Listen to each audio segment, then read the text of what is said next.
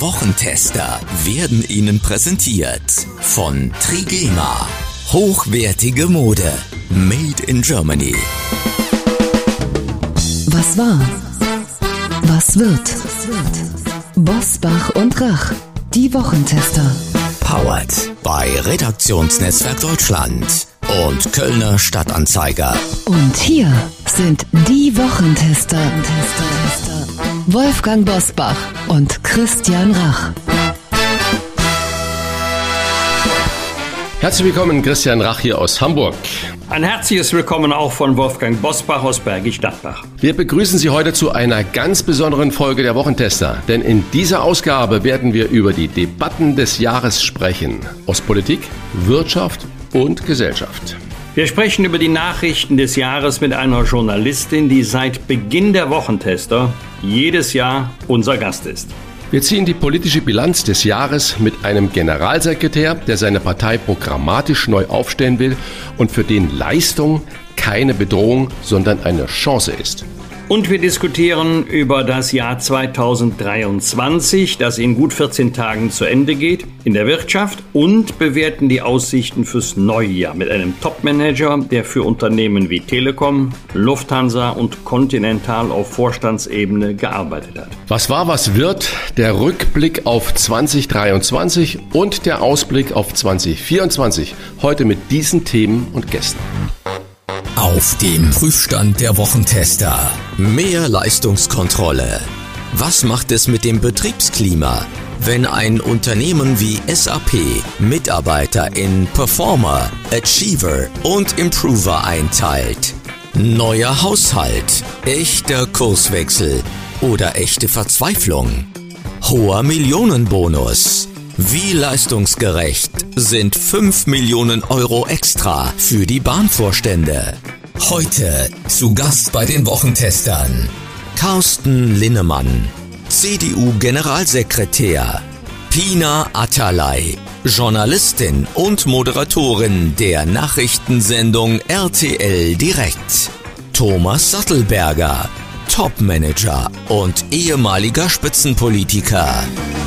Und auch heute wieder mit dabei unser Redaktionsleiter Jochen Maas, der sich immer dann zu Wort meldet, wenn wir ein klares Urteil abgeben sollen. Hallo und herzlich willkommen zu den Wochentestern, die vorletzte Folge in diesem Jahr. Und wir haben heute für Sie die große Bosbach und Rach Weihnachtsüberraschung im Gepäck, die es so noch nicht gegeben hat. Denn wenn Sie in dieser Folge aufmerksam zuhören und schnell sind, haben wir ein mega Weihnachtspaket als Geschenk für Sie das es in sich hat. In dieser Folge sind vier einzelne Buchstaben versteckt, die Sie zum richtigen Lösungswort oder anders gesagt Lösungskürzel zusammenbasteln müssen. Und das hat etwas mit den Wochentestern zu tun. Das kann ich Ihnen schon mal an dieser Stelle verraten. Wenn Sie uns das Lösungswort bis zum 18. Dezember 2023, also in wenigen Tagen ist das schon, um 7 Uhr per Mail zusammen natürlich mit Ihrer Postadresse schicken, bitte. Dann verlosen wir unter allen Teilnehmenden unser Weihnachtsbuchpaket mit vielen aktuellen Topsellern aus den Wochentestern in diesem Jahr. Christians aktuelles Kochbuch Deutsche Küche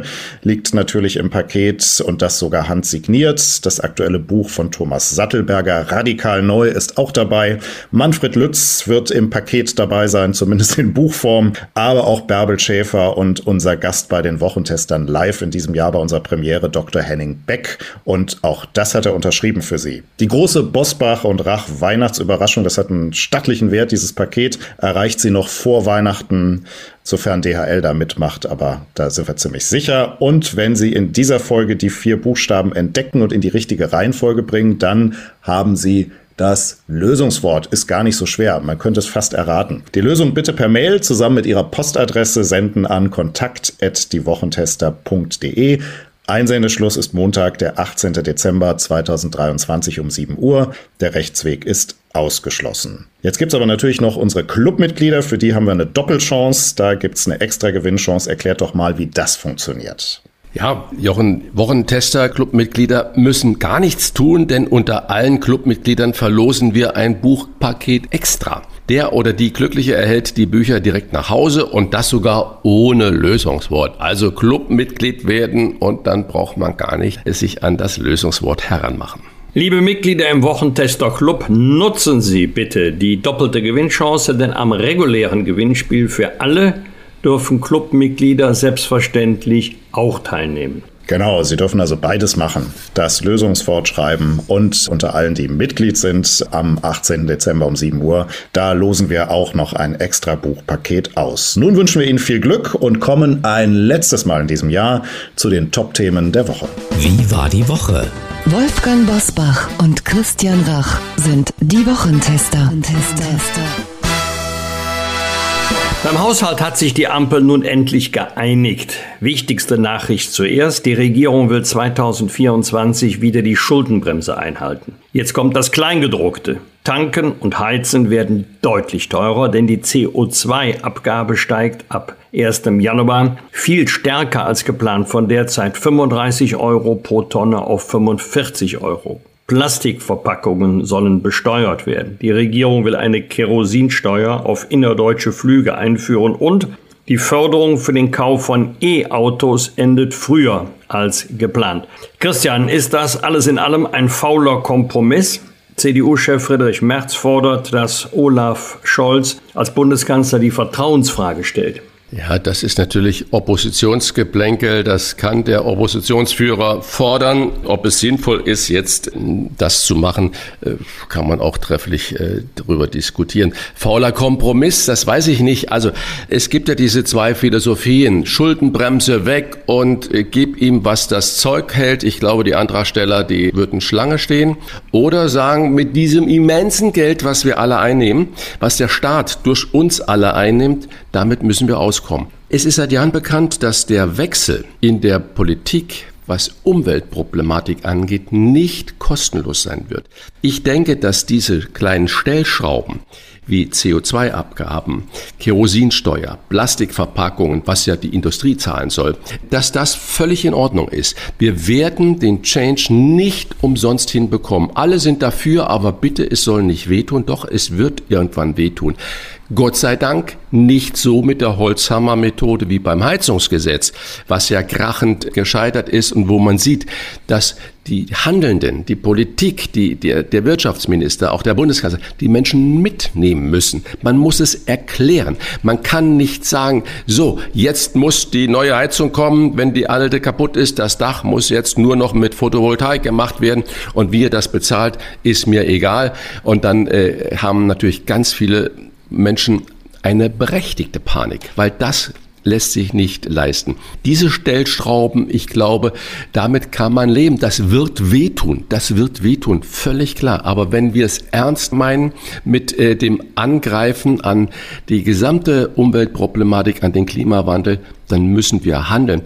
Die ganzen Auswirkungen dieses geringsten Nenners im Kompromiss des Haushaltsstreites, das werden wir erst im Laufe 2024 sehen. Und ich glaube, man fängt jetzt erst an äh, zu analysieren, was das alles äh, bedeutet. Ich persönlich bin froh, dass nicht noch mehr Schulden gemacht werden. Ich persönlich würde mir aber wünschen, dass auch viel größere Anreize zum doch Arbeiten gehen stattfinden, weil wir brauchen Leistungen unserer Gesellschaft, wenn immer weniger Menschen für immer mehr andere die Sozialleistungen erarbeiten müssen, hinkt das System. Und wir hatten ja jetzt in den letzten Sendungen, Wolfgang, rauf und runter auch immer wieder darüber erzählt, was Menschen auch bekommen vom Sozialstaat für das, dass sie nichts tun.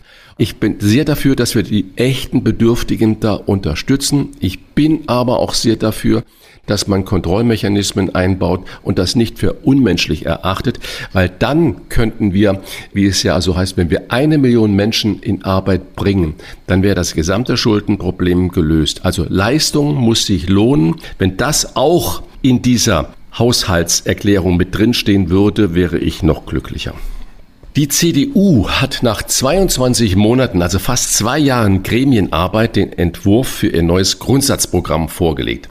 Es soll das bürgerlich-konservative Profil der Partei schärfen, unter anderem durch eine Kehrtwende in der Asylpolitik, eine Stärkung des Leistungsprinzips und einem weltoffenen Patriotismus. Wolfgang, versöhnt dich das neue Grundsatzprogramm wieder mit deiner Partei, wenn du dich überhaupt versöhnen musst?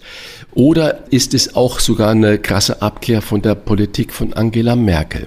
Generell nicht, aber punktuell schon. Und du hast die Punkte angesprochen, die ich damit meine. Ich persönlich hatte mit dem Begriff Patriotismus nie ein Problem. Viele verwechseln ja Patriotismus mit Nationalismus. Der Patriot liebt sein Land, aber er verachtet nicht die Vaterländer anderer. Der Nationalist erhebt sich über andere, weil er glaubt, er stammt aus einer bestimmten Nation und sei daher etwas Besseres. Das heißt, weltoffener Patriotismus heißt, wir lieben unser Land, aber wir verachten nicht die Vaterländer anderer. Und äh, beim Thema Migration kehrt jetzt etwas mehr Realismus ein, denn äh, die Erwartung nach der Grenzöffnung Anfang September 2015 werden die Flüchtlingsströme immer kleiner. Wir werden die EU-Außengrenzen besser schützen können, Schlepper und Schleuserunwesen erfolgreich bekämpfen. Diese Erwartungen haben sich ja nicht oder nur partiell erfüllt. Und wir sehen eben, es gibt nur, nicht nur Menschen, was ja auch stimmt, die zu uns kommen, die eine Bereicherung für unser Land sind. Das kann man ja bei vielen auch unterschreiben. Aber es kommen leider auch viele und zu viele Problemfälle. Wie gehen wir jetzt damit um? Es ist gut, dass die CDU hier etwas mehr Realismus einkehren lässt. Bin nur gespannt, wie das auf dem Parteitag diskutiert wird. An der einen oder anderen Stelle wird es sicherlich lebhaften Debattenbedarf geben. Das ist übrigens auch kein Drama, das ist in Volksparteien die Regel. Das muss man nicht beklagen.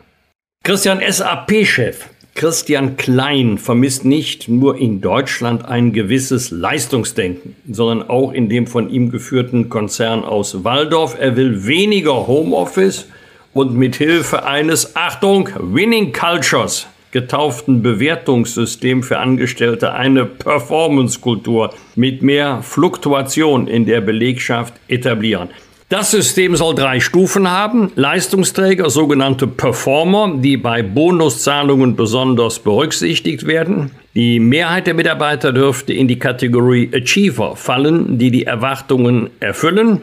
Und dann soll es noch sogenannte Improver geben, die sich verbessern müssen. Sie sollen ein, Achtung, Performance Improvement Plan verordnet bekommen mit detaillierten Vorgaben, was sie zu tun haben im Gespräch ist, dass drei bis fünf der Prozent der Mitarbeiter zu dieser unteren Kategorie zählen könnten. Christian, eine Einteilung in Performer, Achiever und Improver. Motiviert das System oder sorgt das eher für Kopfschütteln und noch mehr Improver? Bei mir sorgt es natürlich für Kopfschütteln. Ich sage immer, positiv bewerten ist eigentlich äh, das Geheimnis, wenn ich mein Team motiviere und zum Beispiel diese äh, sogenannten Performer dann auch mal herausstellen und sagen, Mensch, Karl Otto oder Marie-Louise, äh, super, was sie dieses Jahr geleistet haben. So, das ist, dass man sieht, dass die Belegschaft sieht, dass Leistung sich wirklich rentiert und dass Leistung auch honoriert wird. Dann glaube ich, ist es das Bessere, als wenn man äh, zu den Leuten sagt, oha, bei euch äh, fünf Prozent Prozent. Ähm, da wissen wir gar nicht, ob das überhaupt noch eine Zukunft hat. Eigentlich könntet ihr ja auch jetzt schon gehen. Das steckt dahinter.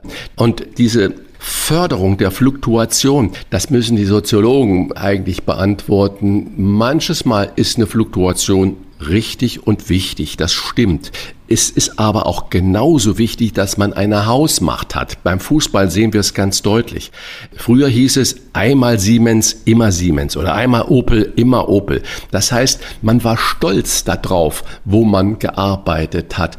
Das waren diese Menschen, die dort gearbeitet haben, das Rückgrat einer Firma. Und ich glaube natürlich, um innovativ zu sein, brauche ich auch Einflüsse von außen. Aber das ist ja ureigenste Managementaufgabe. Das ist ja das, warum diese Menschen an der Spitze so unendlich viel Geld verdienen. Und dann dieses Geld verdienen sie nicht nur, weil sie brillante Ideen haben, sondern auch, weil sie begeistern können, weil sie mitreißen können, weil sie motivieren können. Das ist der Erfolg eines Firmas. Du brauchst aber auch viele, Entschuldigung, dass ich sage Indianer.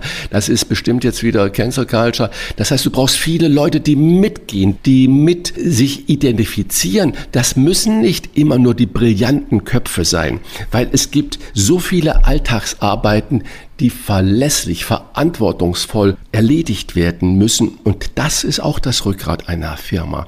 bei der Deutschen Bahn. Wir brauchen wunderbares Servicepersonal. Ich sitze so häufig im Zug und man sieht, wenn da motivierte Menschen arbeiten, dich nach dem Kaffee fragen oder die Karten kontrollieren, die ein Lächeln haben, die sind motiviert und die verbreiten, auch wenn ich mal wieder zwei Stunden Verspätung habe, einfach eine gute Stimmung. Ich weiß nicht, ob dieses Einteilen, ob das nicht auch eine Cancel Culture ist. Man kann das natürlich dann modern Winning Culture sagen, aber ich weiß nicht, wenn ich zu den fünf Prozent gehöre, äh, die äh, da nicht so genannt werden, ob mich das motiviert zu sagen, oh, ich möchte zumindestens in diese Achievement-Nummer hineinkommen. Ich äh, bin mir nicht sicher. Ich glaube nicht daran. Deutsche Bahn, Wolfgang, ich habe es gerade schon ähm, erwähnt, in als kleiner Vergleich. Und die Konzernchefs, der ganze Vorstand, fuhren ja 2023 einen Negativrekord ein und kassieren offenbar trotzdem Millionen Boni. Das Rechercheteam von NDR, WDR und der Süddeutschen Zeitung herausgefunden. Deutsche Bahnchef Richard Lutz soll eigene Klauseln für die Bonin im Vertrag stehen haben. Er soll für das Jahr 2022 satte 1,3 Millionen Euro extra eingestrichen haben. Wegen, man höre und staunen, hoher Zufriedenheit der Mitarbeiter und wegen des gestiegenen Anteils weiblicher Führungskräfte, in Klammer 27 Prozent, damit dass unsere Hörer und Hörerinnen alles äh, mal genau wissen. Daraufhin kassierte Lutz laut dem Rechercheteam rund 384.000 Euro für die Übererfüllung der CO2-Einsparziele, nochmals 440.000 Euro. Wolfgang. Mitarbeiter zufrieden, Kunden unzufrieden, möchte ich mal lax sagen, denn die Züge sind so unpünktlich wie seit langem nicht mehr. Rund die Hälfte aller Züge kommt nicht pünktlich ins Ziel oder fallen aus. Das ist natürlich für mich als Kunde eine Schreckensbilanz. Ich war in Berlin gerade die letzte Woche wieder und drei Züge vor dem letzten sind ausgefallen. Das heißt also, ich stand da auf dem eiskalten Bahnhof und war froh, dass ich überhaupt noch dann zurück nach Hamburg kam. Sollte man das mit dem Boni öfters mal verrechnen oder hat Bahnchef Lutz die Extrazahlungen nicht nur er, sondern der gesamte Vorstand auch wirklich verdient? Also zunächst will ich mal den Bahnchef Lutz und die übrigen Vorstandsmitglieder in Schutz nehmen, denn äh, es muss ja vom Aufsichtsrat bewilligt werden. Hier handelt es sich ja nicht um tarifliche Leistungen, sondern das wird vom Aufsichtsrat abgesegnet. Der Aufsichtsrat trifft die äh, Personalentscheidungen für den Vorstand und das gilt auch für die vertraglichen Bedingungen. Also müsste man, wenn man fragt, ist das richtig, schrägstich gerecht, sind das die richtigen Parameter, müsste man sich mal mit dem Aufsichtsrat unterhalten, zumindest mit derjenigen, die mit den äh, Vorständen verhandelt haben, was sie sich denn dabei gedacht haben. Nun muss man mal Gehalt und Boni in Verbindung setzen. Also es gibt ja ähm, nicht wenige Top-Manager, die deutlich mehr verdienen als Grundgehalt, als Grundvergütung, obwohl die auch sehr ordentlich ist, als der Bahnchef Lutz. Aber bei Boni habe ich immer das Gefühl, ähm, die werden dann schon gezahlt, wenn die Arbeitsleistung so erbracht worden ist, wie man sich das erwartet hat. Es soll sich aber um eine Vergütung für außergewöhnliche Leistungen handeln. Und ähm, da sollte man auch mehr äh, den Fokus drauf legen, was heißt das für die Kundinnen und Kunden der Bahn, für diejenigen, die die Bahn nutzen. Und das, was du jetzt genannt hast, ist sicherlich erfreulich für die äh, Betroffenen. Höherer Anteil von weiblicher Führungskräfte oder CO2. Einsparung hilft der Umwelt, aber was hilft jetzt wirklich den Kundinnen und Kunden? Sind die jetzt zufriedener mit der Leistung der Bahn? Ja und nein. Und das Verhältnis von Gehalt und Boni, das scheint mir nicht mehr zu stimmen. Aber darüber müsste man eigentlich mal mit dem Aufsichtsrat sprechen. Denn ähm, der Vorstand greift nicht in die Kasse, der Vorstand nimmt sich das, was ihm vom Aufsichtsrat einmal zugestanden worden ist. Vielen Dank bis hierhin für die Aktualitäten der Woche. Das neue Grundsatzprogramm der CDU war bei euch bereits Thema. Das wollen wir nun vertiefen mit einem Mann, der federführend an diesem Programm gearbeitet hat. Carsten Linnemann, CDU-Generalsekretär, im Gespräch mit den Wochentestern. Wolfgang Bosbach und Christian Rach sind die Wochentester. Tester, Tester. Werbung. Hörerinnen und Hörer der Wochentester wissen sofort Bescheid, wenn sie das Stichwort Sport- und Freizeitbekleidung hören. Trigema. Und auch heute möchten wir wieder über unseren Sponsor und Partner sprechen und Ihnen, liebe Zuhörer, die Marke etwas näher bringen. Was Trigema macht, ist gerade heutzutage nämlich alles andere als selbstverständlich. Ja, Wolfgang, das hast du schon ganz richtig gesagt. Trigema ist wirklich ein Vorbild in Sachen Nachhaltigkeit und sozialer Verantwortung. Seit über 100 Jahren produziert das Unternehmen hochwertige Mode und Textilien am Standort Deutschland. Das ist in der Modebranche ziemlich unüblich, aber für die Umwelt richtig gut.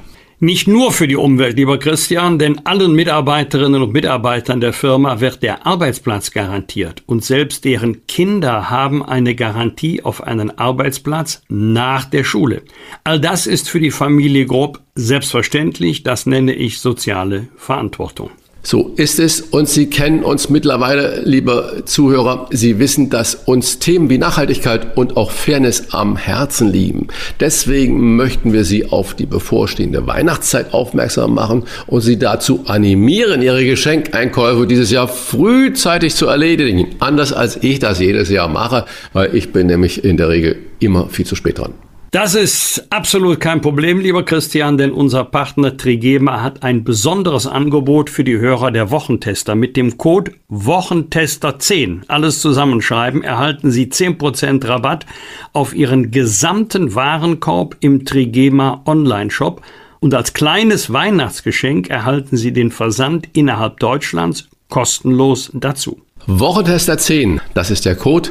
Auf www.trigema.de slash Wochentester finden Sie alle weiteren Informationen und gelangen direkt in den Shop. Finde ich eine super Aktion. Weihnachten steht ja bekanntlich für Liebe und Fürsorge gegenüber unseren Nächsten. Gerade deshalb sollten wir darauf achten, dass nicht nur wir selbst, sondern auch unsere Geschenke eine positive Wirkung auf unsere Umwelt haben. Wolfgang, das hast du wirklich schön gesagt. Alle Infos finden Sie natürlich auch in unseren Shownotes. Wir wünschen Ihnen eine frohe Weihnachtszeit.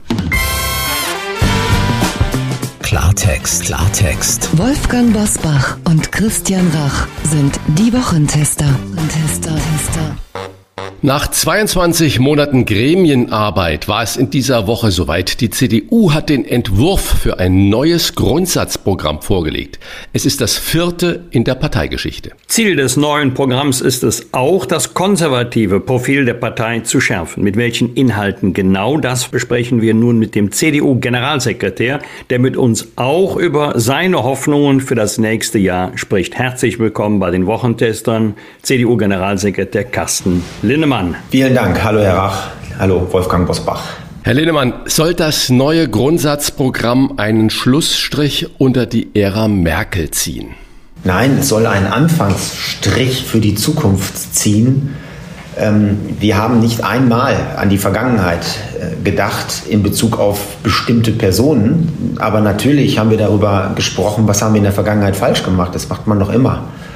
Und in den letzten 16 Jahren haben wir vieles richtig gemacht, aber auch Fehler gemacht. Es ist in jeder Familie so, im privaten, im persönlichen Bereich, dass man auch mal Fehler macht. Und dann muss man dieses einsehen, aufstehen und es in Zukunft besser machen. Und gerade im Bereich der Energiepolitik, aber auch in der Migrationspolitik wurden Fehler gemacht und die versuchen wir jetzt abzustellen. Eine Kehrtwende in der Asylpolitik hast du gerade angesprochen, eine Stärkung des Leistungsprinzips und ein, Zitat, weltoffener Patriotismus klingen doch nach einer CDU vor Angela Merkel. Du nennst das CDU pur.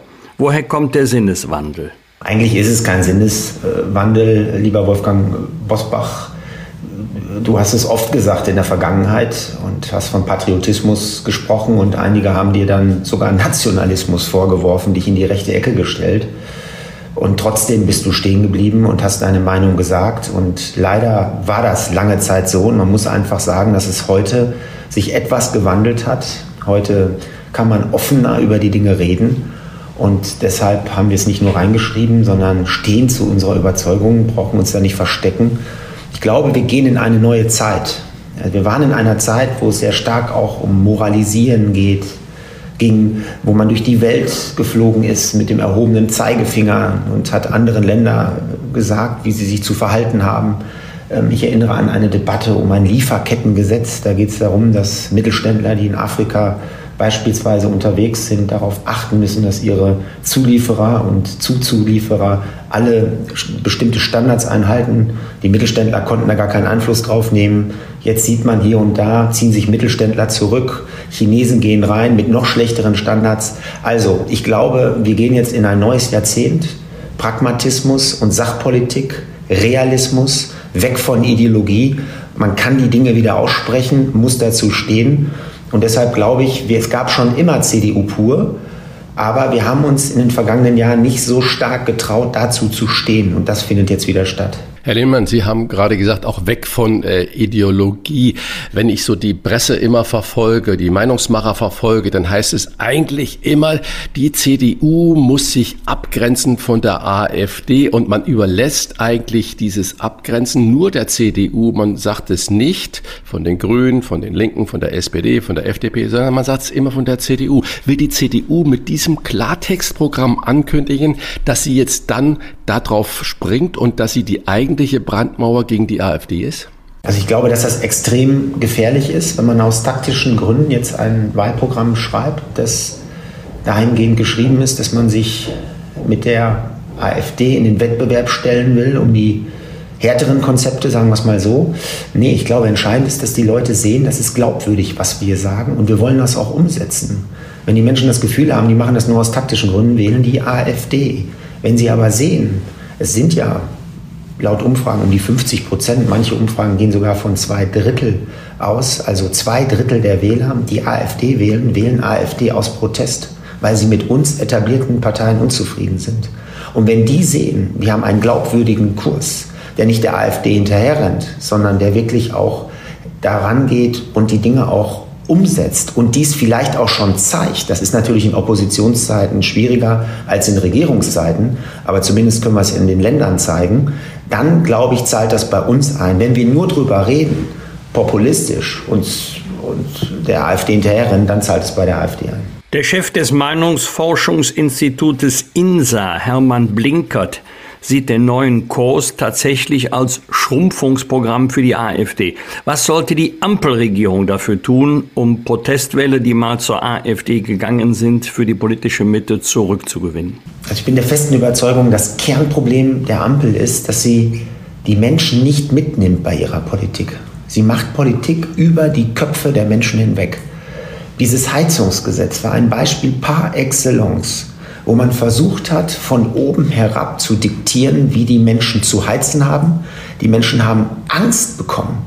Da haben sich bei mir 50, 60-Jährige gemeldet, die gerade ihren Hauskredit abbezahlt haben, die Sorge haben, dass irgendwann mal jemand ins Pflegeheim kommt, wo man immer noch 3.000 bis 4.000 Euro hinzuzahlen muss. Und dann kommt der Staat und sagt, wenn deine Heizung kaputt ist, musst du Zehntausende von Euros ähm, bereitstellen, damit du weiter ein warmes Haus hast.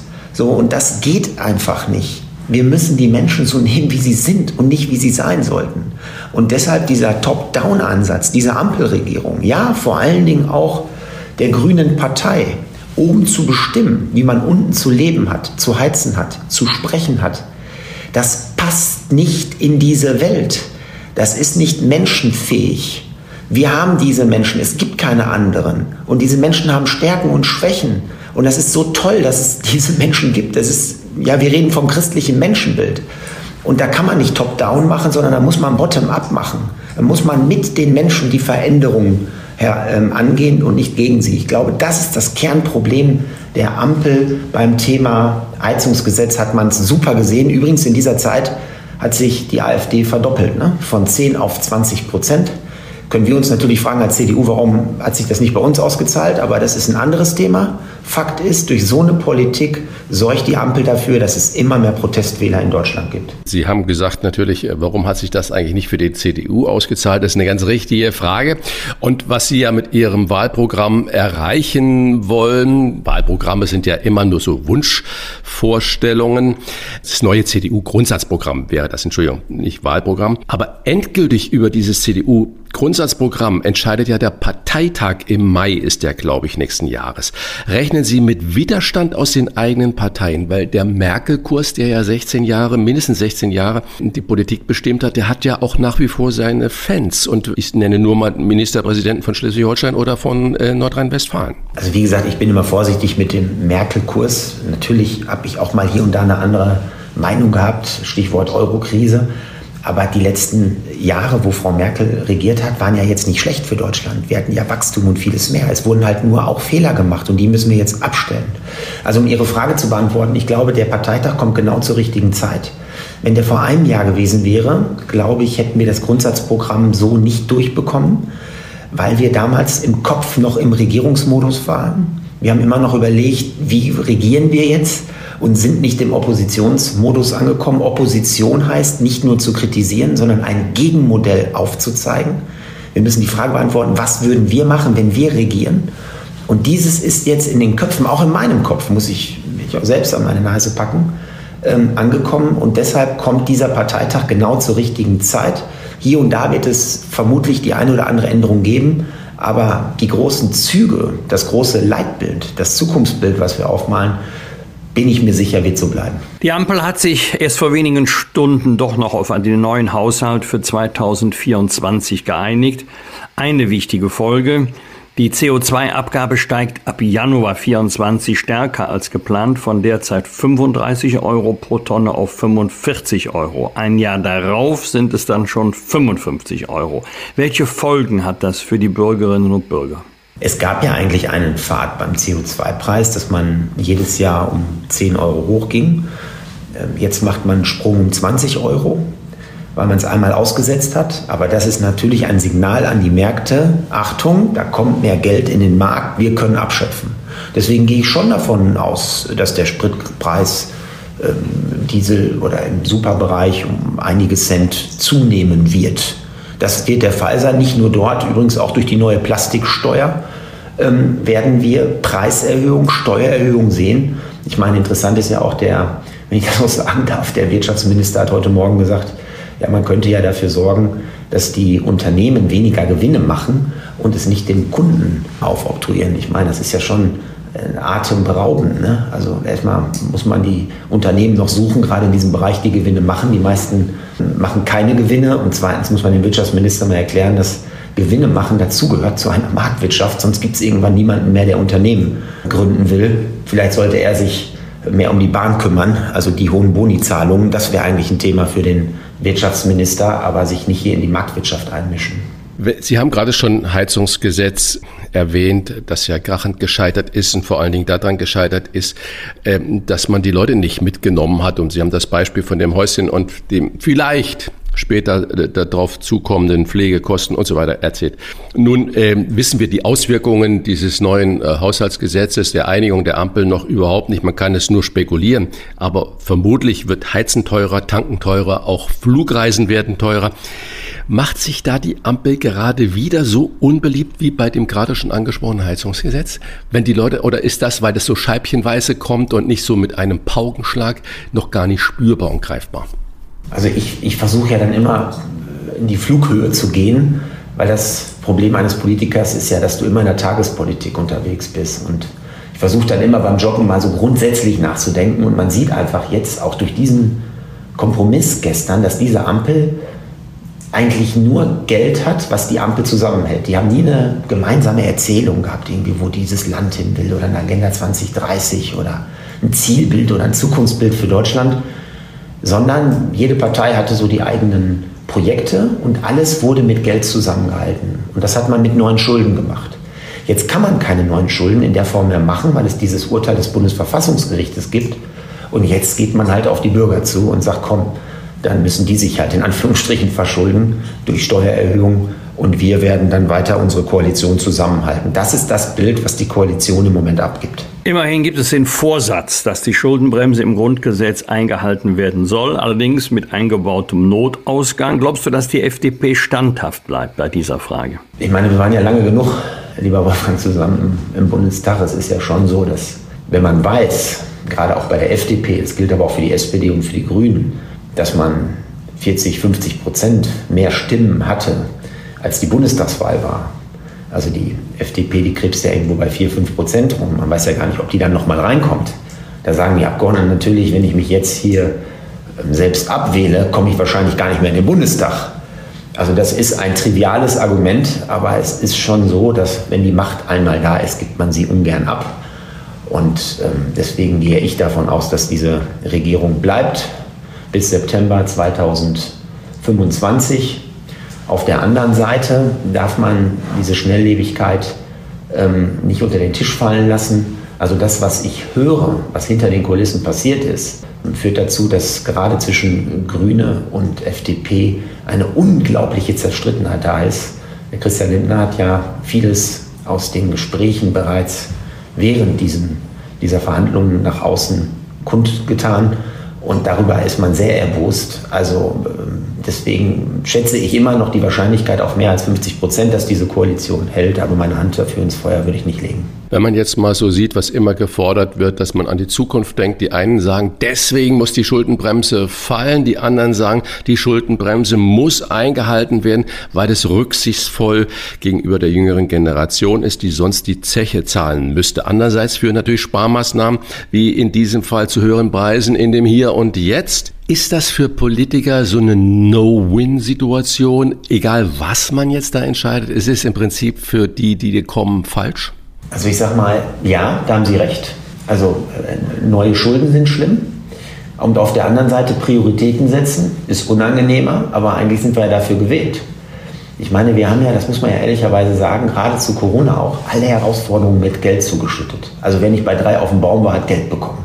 Man hat das schön gesehen beim Kurzarbeitergeld, das wurde so weit definiert, dass es fast jeder bekam. Selbst Unternehmen, die Gewinne gemacht haben, horrende Gewinne, bekamen Kurzarbeitergeld mit der Begründung, das sei ja eine Versicherungsleistung, aber der Topf war eigentlich leer.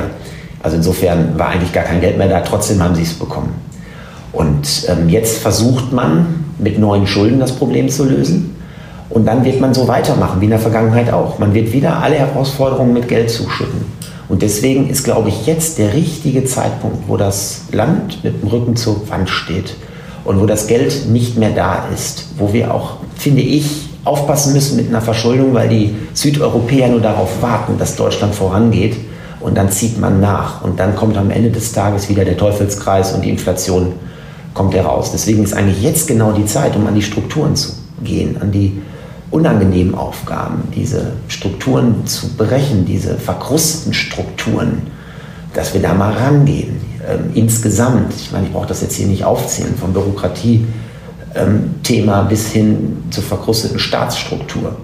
Das muss man machen. Und meine Sorge ist einfach, wenn man sich jetzt weiter verschuldet, macht man einfach da weiter, wo man aufgehört hat zu Corona, nämlich indem man alle Probleme und Herausforderungen mit Geld zuschüttet. Und das geht gar nicht.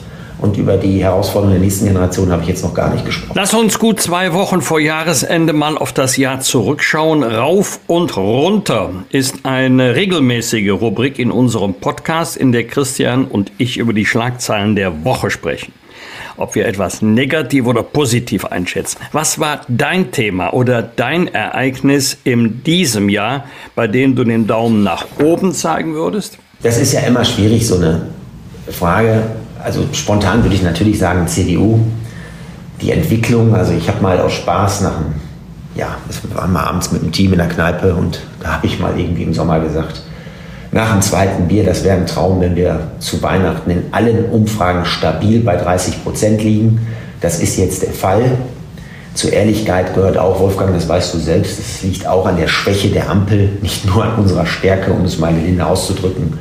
Aber politisch ist das schon ein Ding, was mich sehr freut. Darauf kann man aufbauen und jetzt müssen wir weiter nach oben. Wenn Wolfgang sagt, wo geht der Daumen hoch, wo geht bei Carsten Linnemann der Daumen runter? Gab es irgendwie ein Ereignis oder Ereignisse, wo Sie gesagt haben, Menschenskinder, das geht gar nicht, da geht absolut der Daumen nach unten? Ja, es ist einfach diese Stimmung in diesem Lande. Ne? Sie müssen sich vorstellen, ich habe einen Beruf, Herr Rach, wo ich den ganzen Tag natürlich Mails bekomme und Anrufe von Bürgern, die erbost sind. Ähm, ich spüre, dass die Vereinsamung zunimmt, dass Menschen den ganzen Tag vor dem Fernseher sitzen, sich die Nachrichten reindröhnen und damit nicht umgehen können. Und das beschäftigt mich sehr. Ähm, so eine Stimmung, ich bin jetzt auch seit 14 Jahren in der Politik, habe ich noch nie erlebt. Und man spricht ja immer von einem Kipppunkt Viele Bürgerinnen und Bürger sprechen mittlerweile von einem Kipppunkt, dass man aufpassen muss, dass man nicht einen Kipppunkt überschreitet und dann nicht mehr zurückkommt. Und das treibt mich schon um und da würde ich sagen, Daumen runter. Es ist zwar eine sehr allgemeine Antwort, aber ähm, ich würde es trotzdem so sagen. Wenn du einen Blick nach vorne in das neue Jahr wagst, worauf freust du dich am meisten? Und jetzt kommen wir mal zu den wirklich wichtigen Themen. Vier Punkte bis zum Relegationsplatz. Hat Paderborn eine Chance aufzusteigen? Also worauf ich mich sehr freue, ist, das hört sich jetzt auch banal an, aber ist, wir haben den längsten Parteitag in der Geschichte der CDU im Mai 2024, der vor uns liegt, am 5. bis zum 8. Mai. Und ich freue mich, wenn der 8. Mai ist, dieser Parteitag super verläuft, weil ich natürlich stark dort auch in der Verantwortung stehe. Und dann habe ich hier zu meinem Team gesagt, bitte sorgt mal dafür, dass wir zwei, drei Kisten Bier bekommen und alle Helfer treffen sich und dann trinkt man nachmittags ein schönes Bier auf diesem Parteitag. Darauf freue ich mich sehr. Beim Fußball ist es so, ähm, der SC Paderborn ähm, hat die letzten beiden Spiele gewonnen. Wir haben letztes Wochenende in Hamburg sogar gewonnen. Aber in der zweiten Liga habe ich irgendwie das Gefühl, jeder kann gegen jeden gewinnen und jeder kann gegen jeden verlieren. Also deshalb werden wahrscheinlich die nächsten fünf, sechs Spiele dazu führen, ob man mehr nach oben schaut oder mehr nach unten. Ich schaue eigentlich immer nach oben, weil wir in den letzten zehn Jahren zweimal aufgestiegen äh, sind mit einem sehr kleinen ähm, Etat in die erste Liga. Insofern ist Fußball ja Lebensqualität und das ist das, was mich am Leben hält, neben meinem privaten Leben und die eine oder andere Runde Skat. Ja, und weil der SC Paderborn in Hamburg gewonnen hat, wackelt da natürlich ganz extrem der Stuhl von Hamburger Trainer, Trainer Tim Walter. Nochmal zurück aber zur Politik. Bisschen Glaskugel, Herr Lehnemann. Äh, Frieden in der Ukraine, Frieden in Gaza. Glauben Sie, dass es da für 2024 irgendwie eine Chance gibt? Ich hoffe es. Das reicht, ja. Jetzt leg mal die Politik beiseite, den Parteitag, alles, was dich im Moment beschäftigt. Gibt es auch irgendwas Privates, wo du sagst, das nehme ich mir vor? Machen wir ja alle so, äh, spätestens Silvester. Ja, ich nehme mir zum Beispiel immer vor, im neuen Jahr rauche ich nicht, fällt mir nicht schwer. Ich bin nicht Raucher, kann ich aber am Jahresende sagen, ich habe es durchgehalten. Wie sieht es bei Carsten Linnemann aus? Also je älter ich werde, es ist echt so, aber desto mehr freue ich mich darüber, wenn im Privaten alles stabil ist. Meine Eltern sind jetzt auch schon 80 und über 80 und äh, privat meiner Familie geht es gut. Also das ist für mich das A und O. Wenn das stabil bleibt, die Familie zusammenhält. Ich merke das jetzt in der Politik, je mehr man ja, aufsteigt, je mehr man unter Druck steht, desto mehr schätzt man es auch, diesen Rückzugsraum zu haben. Und wenn da alles läuft, ähm, dann geht es mir gut. Und ich hoffe, dass das auch im Jahre 2024 so durchhält. Letzte Sendung hier bei uns in diesem Jahr bei den Wochentestern. Äh, deswegen auch eine private Schlussfrage. Äh, wie werden Sie Weihnachten verbringen? Sie haben gerade schon Familie als Rückzugsort und Kraftort angesprochen. Ist es ein Familienfest bei Ihnen? Wie, wie läuft das ab? Es ist ein komplettes Familienfest. Und darüber hinaus gibt es bei mir das Ritual, mit meinen Freunden am 23.12. Skat zu spielen. Das sind Freunde, die ich vor der Bundestagszeit kannte. Das sind echte Freunde. In der Politik hat man nicht viele. Und da freue ich mich drauf, mit Menschen zusammen zu sein, die es wirklich ehrlich mit einem meinen. Und mein Handy ja, wird ein bisschen mehr ruhen als sonst. Als Generalsekretär muss man natürlich immer ansprechbar sein, aber das ist das, worauf ich mich freue. Herr Lehnemann, vielen Dank für diesen Blick auf Ihr persönliches Weihnachtsfest beim Skat und vermutlich danach mit der Familie und die Themen des Jahres. Wir wünschen Ihnen und natürlich Ihren Freunden und Familie, und Sie sagen es richtig, ist so wichtig, gute Freunde zu haben, ein besinnliches Fest und freuen uns auf ein Wiederhören vielleicht in 2024, vielleicht nach Ihrem Parteitag. Danke euch beiden, alles Gute euch auch und ich freue mich, wenn wir uns wieder Frohe Weihnachten. Frohe Weihnachten und gesegnete. Und hier ist der erste Buchstabe für die große Weihnachtsüberraschung von Bosbach und Rach. Ein K. Wenn Sie alle vier Buchstaben richtig zusammensetzen, schreiben Sie die Lösung bis zum 18.12.2023 um 7 Uhr mit Ihrer Postadresse an kontakt.diewochentester.de.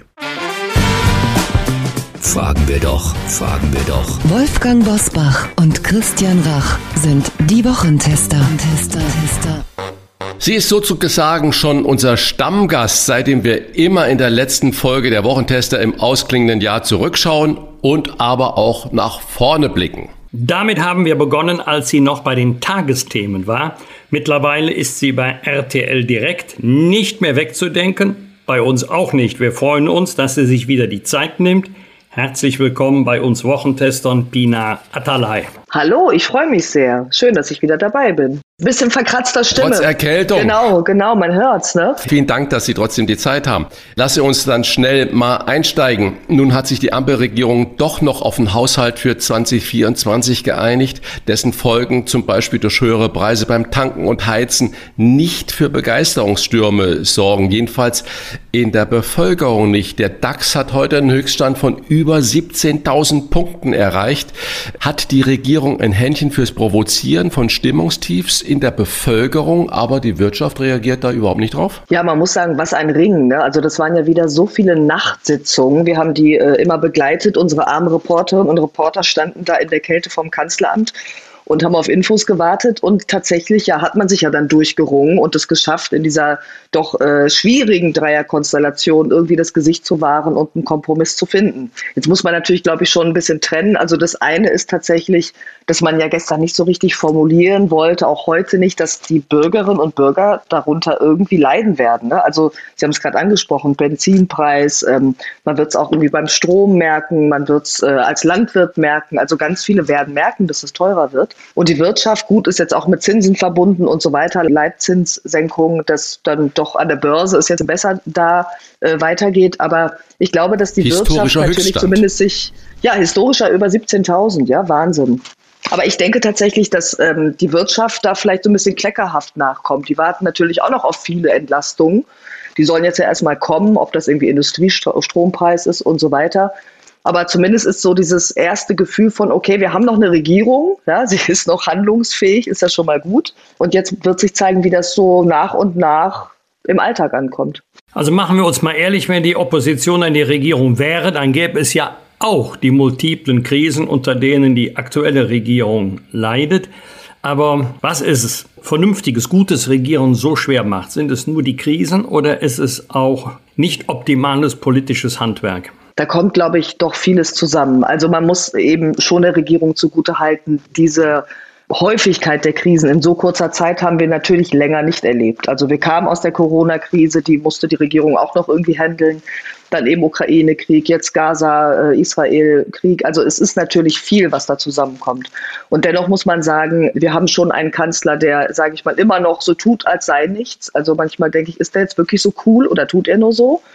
Ich habe ja ihn schon häufiger interviewt, auch in diesem Jahr mit Bürgerinnen und Bürgern an einem Tisch bei RTL und denkt dann manchmal, ja, er, er sagt immer, er hat einen Plan, aber hat er den wirklich? Ja, also funktionieren Plan B, C, D. Und natürlich war das jetzt handwerklich nicht besonders geschickt, dass ähm, erstmal das Bundesverfassungsgericht kommen musste und sagen musste, euer Haushalt, der funktioniert so nicht. Jetzt bin ich sehr gespannt, ob die es hinbekommen, dass es wirklich diesmal sauber ist, weil das könnte diesem Bündnis dann doch das Rückgrat brechen, wenn dann nochmal ein Bundesverfassungsgericht kommt und sagt, nee, so geht's auch nicht. Also handwerklich war es auf jeden Fall nicht sauber. Und man muss schon sagen, die drei tun sich weiterhin schwer, Kompromisse zu finden, aber sie schaffen es am Ende, zumindest diesmal. Aber die drei sind natürlich immer in den Medien und äh, immer präsent und dazu dann noch Friedrich Merz, der auch da mal richtig dann immer auf die Tonne haut und die Regierung oder den Kanzler als Klempner bezeichnet. Erstaunlich ist, dass ich 2023 von der AfD substanzielles eigentlich überhaupt nichts gehört habe. Die hat sich in keine Debatte eingemischt und hat nicht irgendeine Position bezogen, eigentlich gar nichts.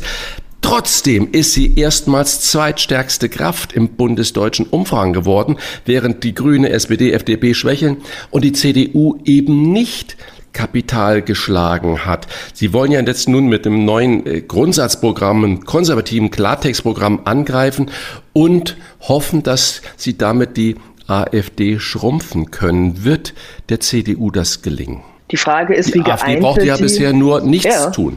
Das stimmt. Die AfD guckt eigentlich von außen zu und mischt sich ab und zu mal ein, wenn es auch wieder um Thema Migration geht oder wenn es wieder irgendwo, ähm, ich sag mal, ein kleines Skandälchen gibt, auf das man drausspringen kann. Aber das ist ja auch die Partei, wie sie schon eigentlich länger war, sage ich mal, ja, die von diesem Protest eben lebt, die davon lebt, schau mal, die anderen kriegen es nicht hin und wir würden es hinkriegen. Und natürlich muss die CDU oder die Union ähm, ja, versuchen sich auch zu profilieren. Herr Merz würde sagen, klappt doch ganz gut. Umfragewerte sind doch auch bei der CDU nicht schlecht. Und dennoch frage ich mich, ob das intern, ähm, das wird vielleicht Herr Bosbach besser wissen, bei der Union tatsächlich dann auch doch so bei allen so gut ankommt. Ja, also man sieht ja schon, dass auch einige Ministerpräsidenten, ob das Daniel Günther ist, ähm, da teilweise doch eine andere Meinung haben und jetzt wieder das Thema Leitkultur aufzunehmen. Was heißt das eigentlich, ähm, auch bei der Migration strikter zu werden? Ich weiß nicht, ob die Leute dann wirklich sagen, ah, dafür wähle ich Union, ähm, wenn sie doch die AfD noch als eben Alternative haben. Und da muss man ja auch noch sagen, kommt noch eine Sarah Wagenknecht aufs Parkett, die habe ich jetzt diese Woche gerade gesprochen, die ja nun auch eine neue Partei gründen will und die ja im Prinzip auch konservativ ist, dann eher linkskonservativ. Also es mischt sich wieder so ein bisschen neu und ich ja, weiß nicht, wo das hinführen soll, ehrlich gesagt, ob das bei der CDU dann fruchtet. Früher war es das Wetter, heute ist es die Bahn. Also ein Thema, über das man immer gerne spricht. Mit einem noch nicht ausgestandenen Lokführerstreik GDL eine Milliardenloch bei der Sanierung der Infrastruktur und mit einem Rekord bei Verspätungen im November war jeder zweite Zug im Fernverkehr verspätet. Wie oft waren Sie persönlich Opfer der Bahn oder machen Sie da einen Bogen um die Deutsche Bahn? Ach, ich würde eigentlich so gern mehr Bahn fahren. Ja, das sagen ja ganz viele, weil das ist ja, wenn es dann klappt, klasse, aber ich hänge auch permanent fest.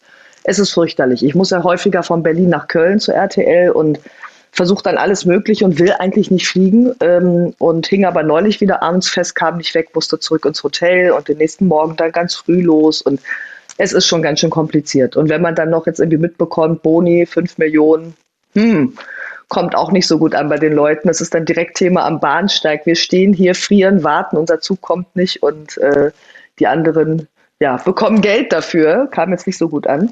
Aber es ist schrecklich ärgerlich. Ich sehe aber auch keine Lösung. Also ich frage mich, wo ist die Lösung? Der Stau bleibt, also der, der Investitionsstau bleibt. Es wird nicht so richtig, wenn mal was repariert wird, ist irgendwie alles sofort los. Dann steht man da noch länger. Weiß nicht, vielleicht haben Sie ja eine Lösung. Neue Manager, oder? Ja, die Bahn hat ja in den letzten Jahren viele, viele neue Manager gehabt und verbrannt und geschasst und gemacht und äh, getan hat sich nichts. Und dasselbe, was Sie gerade geschildert haben, habe ich heute Morgen ebenfalls schon erwähnt. Und äh, man möchte nicht fliegen und auch nicht so viel Auto fahren, jedenfalls ich nicht, aber mit der Bahn ist es im Prinzip unmöglich. Ein Termin in München, ich muss einen Tag vorher anfahren und muss einen Tag später zurückfahren um irgendwie einigermaßen sicherer zu sein. Aber lassen Sie uns nochmal in andere Politik einblicken. Seit dem 7. Oktober ist ja für Israel nichts mehr, wie es einmal war. Dieser äh, barbarische, ich, ich weiß gar nicht, ob das das Wort überhaupt trifft, terroristische Überfall der Hamas aus Israel und die immer neu auftauenden Gräueltaten und Bilder, die da wirklich passiert sind, hat natürlich dazu geführt, dass Juden auch in Deutschland jetzt verstärkt Angst haben müssen vor Angriffen. Wie viel nie wieder gilt denn in diesem Land? Natürlich werden die Kirchen, die, die jüdischen Kirchen werden geschützt, aber Lokale zum Beispiel sind leer, weil der normale Mensch Angst hat, dort hineinzugehen. Früher musste man lange vorher reservieren. Was passiert da gerade bei uns? Also tatsächlich ist das sehr schwer auszuhalten, finde ich. Also ähm, überhaupt dieser ganze Krieg, diese Bilder, mit denen wir ja auch irgendwie geflutet werden. Ich bin ja selber Nachrichtenfrau und sende sie. Wir haben gestern wieder einen Beitrag gehabt, wo es eben darum ging, ähm, ja, wie barbarisch, ich finde auch kaum Worte dafür, wie, wie grausam die Hamas-Kämpfer mit Frauen umgegangen sind, Massenvergewaltigung, wirklich systematisch ähm, Frauen misshandelt haben. Und ich kann das auch dann wirklich schwer ertragen, wenn ich, wenn ich diese Videos und Fotos sehe. Und wie es dann eben nach Deutschland sozusagen geschwappt ist im Sinne von, ja, dass, dass Menschen, die hier leben, ja, die hier natürlich leben, äh, Teil unserer Gesellschaft sind, ähm, Angst haben müssen. Und ich erlebe das tatsächlich auch im Freundeskreis äh, bei jüdischen Freunden, dass die sagen, ja, ich bin vorsichtiger. Ich überlege, ob ich jetzt mit meinem Kind Hebräisch auf der Straße spreche. Und das darf einfach nicht sein. Und natürlich heißt es immer, nie wieder ist jetzt. Und das ist auch gut, dass das laut gesprochen wird, dass gesagt wird, wir stellen uns dagegen. Ich glaube, es braucht an den Schulen nochmal ganz, ganz viel Aufklärung, ganz viel, was man nachholen kann. Und da meine ich alle Kinder mit auch gerade Jugendliche, ja, es kommt ja auch oft von jungen Leuten. Und tatsächlich äh, schockiert mich das, dass das so extrem geworden ist. Sie haben sich für dieses Jahr, das auslaufende Jahr, Frieden in der Ukraine gewünscht. Dieser Wunsch wurde Ihnen uns leider nicht erfüllt. Neuer Versuch ist in der Ukraine oder in Gaza 2024 mit Frieden zu rechnen. Damit meine ich nicht nur einen Waffenstillstand, sondern Frieden, der den Namen auch verdient. Ach, es wäre so schön. Ja, ich habe tatsächlich darüber nachgedacht, dass ich mir das ja letztes Jahr gewünscht habe und dass das irgendwie so kindlich klang zu sagen, ich wünsche mir Frieden und dennoch tue ich das auch fürs nächste Jahr. Ich sehe es noch nicht so ganz, ähm, so optimistisch ich sein will, ähm, sehen wir ja gerade in der Ukraine, dass ja, dieser Angriffskrieg Russlands unvermindert weitergeht, dass immer noch sehr viele Menschen sterben, dass man sich aber auch schon fast dran gewöhnt hat. Es ist so furchtbar. Und ähm, wir natürlich auch in dieser Nachrichtenlage, wo so viel passiert, dann wieder weniger hingucken. Und ich selbst immer sagen muss, wir müssen wieder in die Ukraine schauen, weil dort geht es einfach weiter. Ähm, ich sehe da nur gerade keine Lösung. Es gibt ja auch keine Ideen für, für Friedensverhandlungen. Und ähm, ja, wenn man nach Nahost blickt, sieht es da ehrlich gesagt auch nicht besser aus. Die Israelis, die jetzt, oder zumindest die Regierung sagen, wir müssen die Hamas vernichten, was kaum möglich ist bei so vielen Kämpfern, bei so einer ja, strukturierten Organisation, die auch von außen gelenkt wird. Ähm, deswegen glaube ich, wird das noch einige Zeit gehen. Jetzt gab es für die Ukraine mal so ein Ziel, im Sommer soll es vorbei sein, aber Leider sehe ich es nicht so ganz, wünsche mir aber trotzdem Frieden. Frau Adalay, Wolfgang Bosbach und ich, wir haben so eine Kategorie, die heißt Rauf und Runter und da geben wir immer so ganz persönlich unsere Bewertungen über persönliche Schlagzeilen, die wir für uns so herausgefunden haben, ab ähm, und äh, schätzen sie mal plakativ gesagt mit so einem Daumen hoch oder Daumen runter ein. Was war denn Ihr Thema oder Ereignis des Jahres äh, 2023, bei dem Sie sagen würden, wir haben jetzt so viel Negatives geredet, da geht mein Daumen wirklich mal hoch? Es ist tatsächlich unglaublich schwer. Ich muss in meinem Kopf graben. Eigentlich wusste ich ja, dass Sie mich das fragen. Ich hätte mich mal vorbereiten sollen. Wo geht es dann mal richtig hoch? Ach, es sind so ein bisschen die alltäglichen Dinge. Also ich, ich muss sagen, wenn man sich viel mit diesem ganzen Elend auf der Welt beschäftigt, dann wird man ja manchmal fast so ein bisschen man ist dann nur noch in dieser Welt, ja. Und ich sage immer gerade die alltäglichen Sachen, wenn ich sehe, dass die Nachbarin mir hilft oder ich bekomme irgendwie in der Bahn mit, nämlich neulich äh, ging ein Flieger nicht, ich musste dann mit dem Zug fahren. Wir waren so eine kleine Truppe von Leuten, die dann einfach sich ins Bordrestaurant gesetzt haben und ein Bierchen zusammen getrunken haben. Also sozusagen noch das Schöne in der Menschheit zu sehen, ähm, dafür gebe ich den Daumen hoch. Und wofür senken Sie den Daumen? Bei welchem Thema sagen Sie, also das hätte man sich auch schenken können? Ach, dieses ganze Hickhack der Ampel tatsächlich. Also ich weiß, es ist schwierig, ähm, in diesen Zeiten Politik zu machen. Und dennoch denke ich da manchmal im Sinne der Bürgerinnen und Bürger, die Stabilität wollen, weil die einfach so eine Ermüdung haben, weil so viel passiert, wäre es doch vielleicht ganz gut, äh, wenn der Daumen zumindest in die Mitte käme und nicht so viel nach unten zeigen würde. Nun wollen wir nicht so viel Glaskugel machen für 2024, aber ich glaube, viele Hörer und Hörerinnen wollen auch immer was Privates, was Persönliches wissen. Worauf freuen Sie sich denn in 2024? Was sind so zwei, drei Points, wo Sie sagen, Mensch, würde ich mich richtig darauf freuen? Also ich freue mich, dass wir jetzt im Februar Skiferien machen, obwohl ich gar kein Ski fahre. Ich kann weder Snowboard, Ski, Eiskunstlaufen, gar nichts, nichts, was mit Kälte zu tun hat. Aber ich liebe es dann zu sehen, wie meine Familie da so langsam den Berg runterschlittert und mit Freunden zusammen zu sein und abends den Kamin anzumachen. Also das ist jetzt so mein, meine nächste Freude. Ist ja nicht mehr so lang hier in Berlin, dass man einfach mal so ein bisschen runterkommt, im Schnee ist. Das, da freue ich mich richtig drauf. Und äh, was waren so Ihre persönlichen Enttäuschungen des Jahres? Mit persönlich meine ich jetzt nicht privat, sondern was hätten Sie sich gerne anders gewünscht? Mehr Zeit für die Familie zum Beispiel? Ja, ja, das sowieso immer, das sowieso immer, obwohl ich das eigentlich ganz gut hinbekomme und versuche das irgendwie so zu machen, dass das Kind nicht denkt, die Mama arbeitet nur. Aber ähm, na, ich bin, ich bin einfach irgendwie so enttäuscht. Das hört sich jetzt auch wieder so ein bisschen kindlich an, aber von der Boshaftigkeit der Menschen, ja. Also wenn ich noch mal kurz auf, auf Gaza blicke, auf die Hamas-Kämpfer, das ist ja wie vor Hunderten von Jahren. Da werden Frauen die Achillessehnen durchgeschnitten. Also jetzt komme ich mit so schrecklichen Sachen, aber damit sie nicht weglaufen können. Und das hat mich erschüttert und enttäuscht, weil ich dachte, wir sind 2024 fast, ja, das muss doch einfach nicht mehr sein. Und das hat mich irgendwie ziemlich mitgenommen. Das kann man verstehen. Und wenn man diese grausamen Bilder äh, sieht, muss ich jedenfalls mich oft zwingen, das auch mal in eine Schublade zu packen und nicht permanent das präsent zu haben. Und Sie als Nachrichtenlady positiv äh, ausgedrückt, glaube ich, ist ja auch unglaublich schwierig, dann äh, mal Studio oder Redaktionskonferenz zu verlassen und sagen, okay, das war's für heute. Deswegen meine Schlussfrage. Wie werden Sie Weihnachten verbringen? Können Sie ausblenden? Ja, das kann ich dann zum Glück und ähm, da hilft, das Telefon an die Seite zu legen und wenn der Fernseher läuft, ist dann Märchenstunde und keine Nachrichten. Natürlich gucke ich dann doch immer abends noch, was passiert ist, aber ich versuche es einfach mal so ein bisschen runterzufahren und nicht so ein News-Junkie zu sein. Und dann ganz ruhig mit der Familie, Weihnachtsbaum, Musik anmachen, lecker essen, ganz entspannt. Und kochen Sie? Zum Glück nicht. also ich ich glaube, das habe ich schon mal erzählt. Ja, Herr Rach, ich kann es ja, ist ja ganz peinlich, aber ich habe versucht, einen Braten zu machen und es endete damit, dass ich mir die Finger verbrannt habe und der Braten schmeckte nicht. Und ach, ich habe gesagt, Bitte, lieber Mann, du machst das viel besser als ich. Er kocht, ich decke den Tisch. Vielen Dank für diesen Rückblick und die Ausblicke und auch die Einblicke in den Braten an Weihnachten. Liebe Pina Atalay, wir wünschen Ihnen ein gesegnetes Weihnachtsfest und möchten bei dieser Gelegenheit Sie direkt schon für 2024 wieder ankündigen. Einfach schon? Sehr gerne, sehr gerne. Ihnen auch äh, schöne Feiertage, einen guten Rutsch, gesund bleiben und wir wünschen uns Frieden. Und nur noch gute Nachrichten ab dem 1. Januar. Nur noch, bitte. Bitte. Das war unser Gespräch mit der RTL-Direktmoderatorin und Journalistin Pina Atalay. Der zweite Buchstabe für die große Weihnachtsüberraschung von Bosbach und Rach ist ein A. Wenn Sie alle vier Buchstaben richtig zusammensetzen, schreiben Sie die Lösung bis zum 18.12.2023 um 7 Uhr zusammen mit Ihrer Postadresse an kontakt.diewochentester.de. Fragen wir doch, fragen wir doch. Wolfgang Bosbach und Christian Rach sind die Wochentester. Tester, Tester.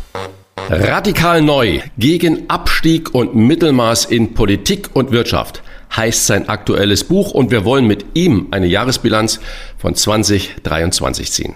Was waren denn seine Tops und Flops des Jahres und wie werden wir wieder Innovationsmotor in Politik und Wirtschaft? Fragen an einen Wanderer zwischen diesen beiden Welten. Herzlich willkommen bei den Wochentestern, uns per Telefon zugeschaltet, Thomas Sattelberger. Schönen guten Tag. Herr Sattelberger, Sie waren lange Personalvorstand von Continental und Telekom und Airline-Vorstand der Lufthansa und Sie waren von 2017 bis 2022 Mitglied des Deutschen Bundestages, zuletzt als parlamentarischer Staatssekretär im Bundesbildungsministerium. Wo haben Sie sich am wohlsten gefühlt oder wo haben Sie sich wohler gefühlt? In welches Büro sind Sie immer gerne gegangen? Also wenn ich summa summarum eine Bilanz ziehe, dann bin ich am liebsten bei der Lufthansa gewesen. Es, es war zwar kein sehr profitables Geschäft, denn die Krisen in der Luftfahrt, die machen die Gewinne meistens von 10, 15 Jahren wieder kaputt. Aber es war spannend und erlebnisreich und herausfordernd. Im Prinzip bin ich eigentlich wahnsinnig gern in meiner zweiten Karriere in die Politik gegangen. Ich habe immer ein bisschen davon geträumt. Allerdings bin ich auch sehr ernüchtert und deswegen auf Ihre Frage, die Wirtschaft ist für mich doch die bessere Heimat. Und wo konnten Sie mehr erreichen? Wo haben Sie sich mit guten Gründen sagen können, also Thomas, das hast du gut gemacht, in der Politik oder in der Wirtschaft? In der Wirtschaft das Politikgeschäft, finde ich zumindestens. Aber Sie, Herr Bosbach, Sie haben da ja auch sehr gute Erfahrung. Äh, aber das Politikgeschäft ist sehr zermürbend. Und dass man mal einen großen Sprung hinkriegt, ist richtig selten. Also eine große Reform. Es sind im Grunde oft die, die, die quälenden Kompromisse, die ein gutes Thema dann immer mehr kleinschneiden und mittelmäßig machen. Den großen Sprung nicht hinbekommen, so wie Sie es gerade äh, gesagt haben. Ist es das, was Sie meinen, ich zitiere, unser Land ist voll auf der Rutsche nach unten? Zitat aus Ihrem aktuellen Buch.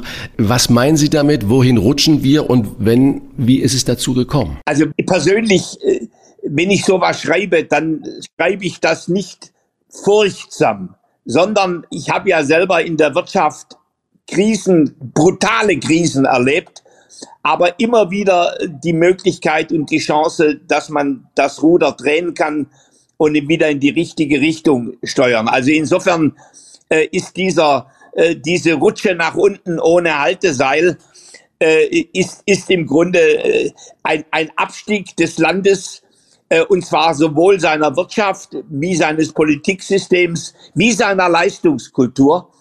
Äh, die ich ja eigentlich seit der Jahrtausendwende äh, beobachte.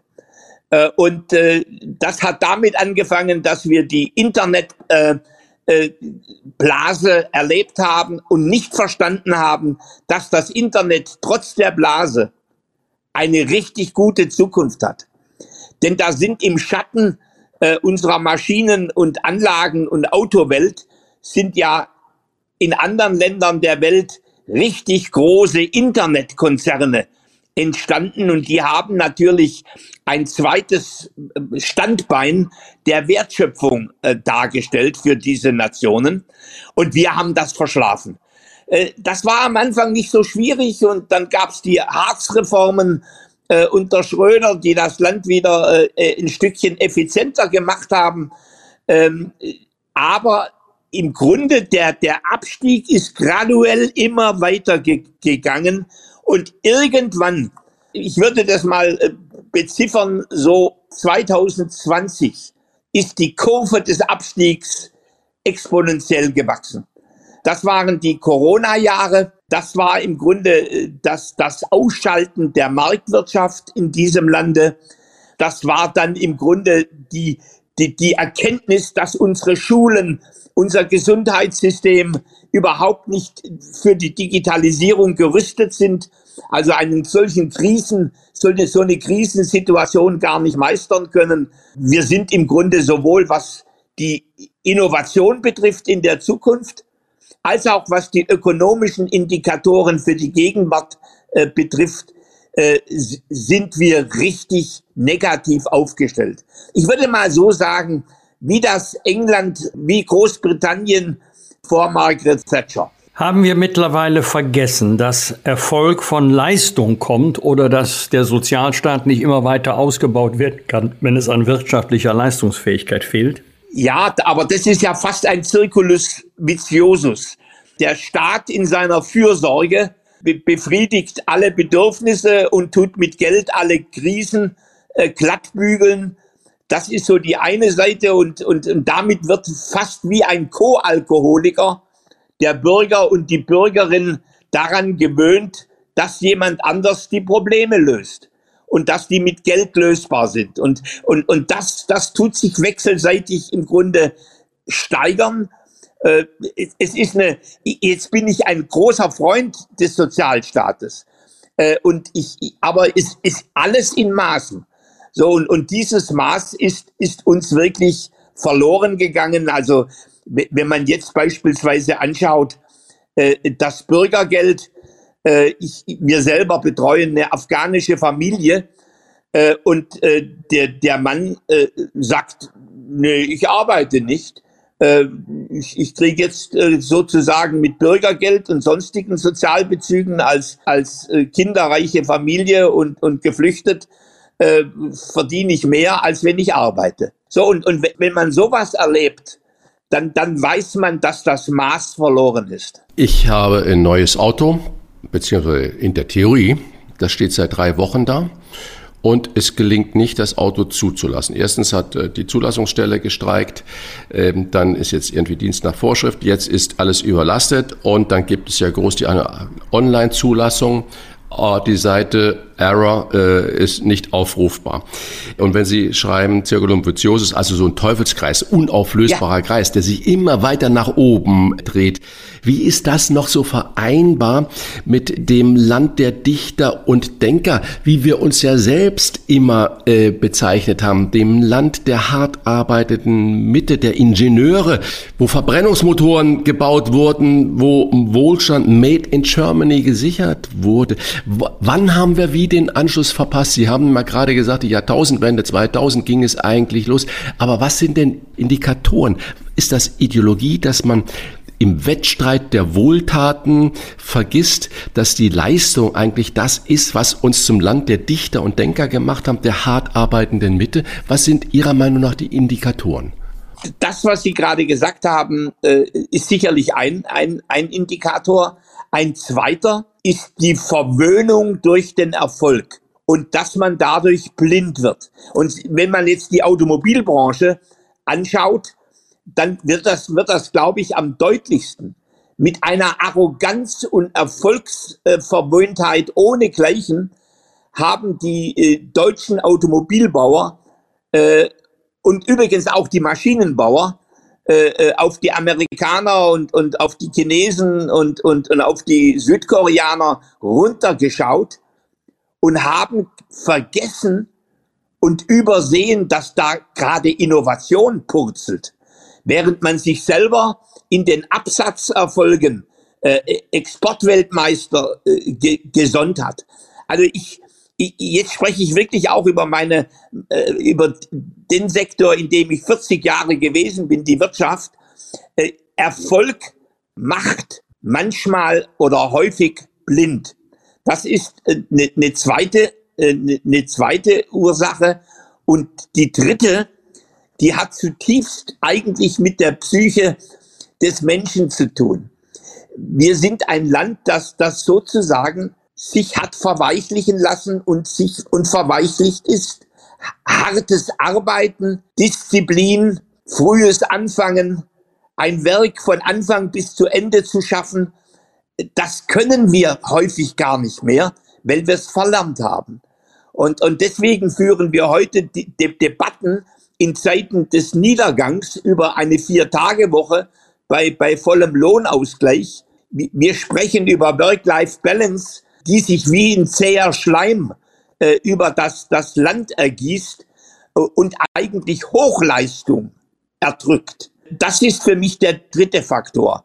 Äh, neben den Wohltaten des Staates, äh, neben, neben der Arroganz äh, in der Wirtschaft ist der Zerfall der Leistungskultur für mich eine dritte Größe. Es gibt nicht wenige, die bei uns sagen, also bei uns geht ja nichts mehr oder nichts geht mehr richtig gut. Wie kommen wir wieder in es geht doch, denn es gibt ja auch nicht nur Standortnachteile, Deutschland hat auch viele Standortvorteile. Ja, Deutschland hat beispielsweise immer noch in der Breite beispielsweise eine gute, gute Qualifikation.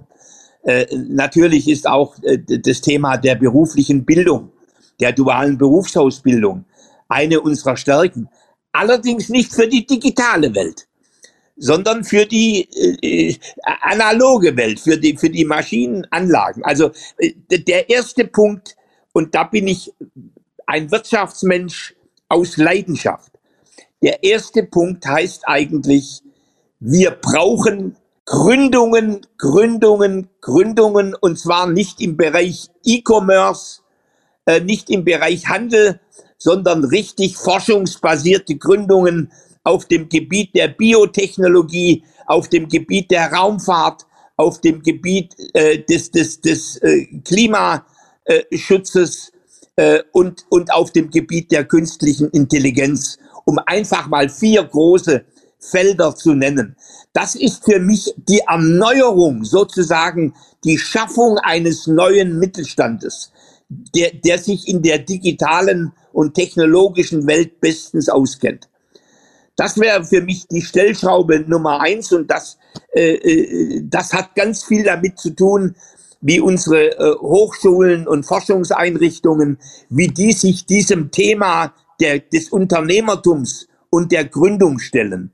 Denn, denn dort sitzen die jungen und älteren Menschen, die, die im Grunde unternehmerisch solche Start-ups äh, bauen könnten. Der zweite Punkt ist, ist natürlich die, die Reformierung der etablierten Wirtschaft und sowohl in den Rahmenbedingungen, äh, also was die, die Steuerbelastungen, die Bürokratie äh, äh, an, angeht, aber auch an die, an die hausgemachten Probleme, ähm, dass man oft noch viel zu hierarchisch ist, äh, dass man noch viel zu risikoscheu ist äh, und vieles andere mehr. Also dass wieder Unternehmertum äh, in, in unsere vorhandene Wirtschaft kommt. Und jetzt spreche ich weniger über die Großkonzerne, äh, wie Siemens und Telekom, sondern ich rede äh, ich rede über über den den den den Mittelstand.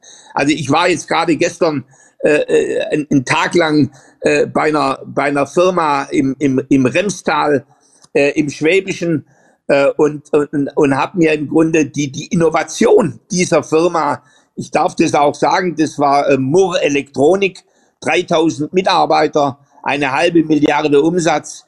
Und und hab hab habe im Grunde wieder gesehen, was es heißt, wie neue Führung, und das hat ja häufig ist es ein Führungsthema äh, und nicht ein Thema der Mitarbeiter. Die sind ja nicht, äh, die sind ja nicht innovationsarm, sondern die werden innovationsarm gehalten.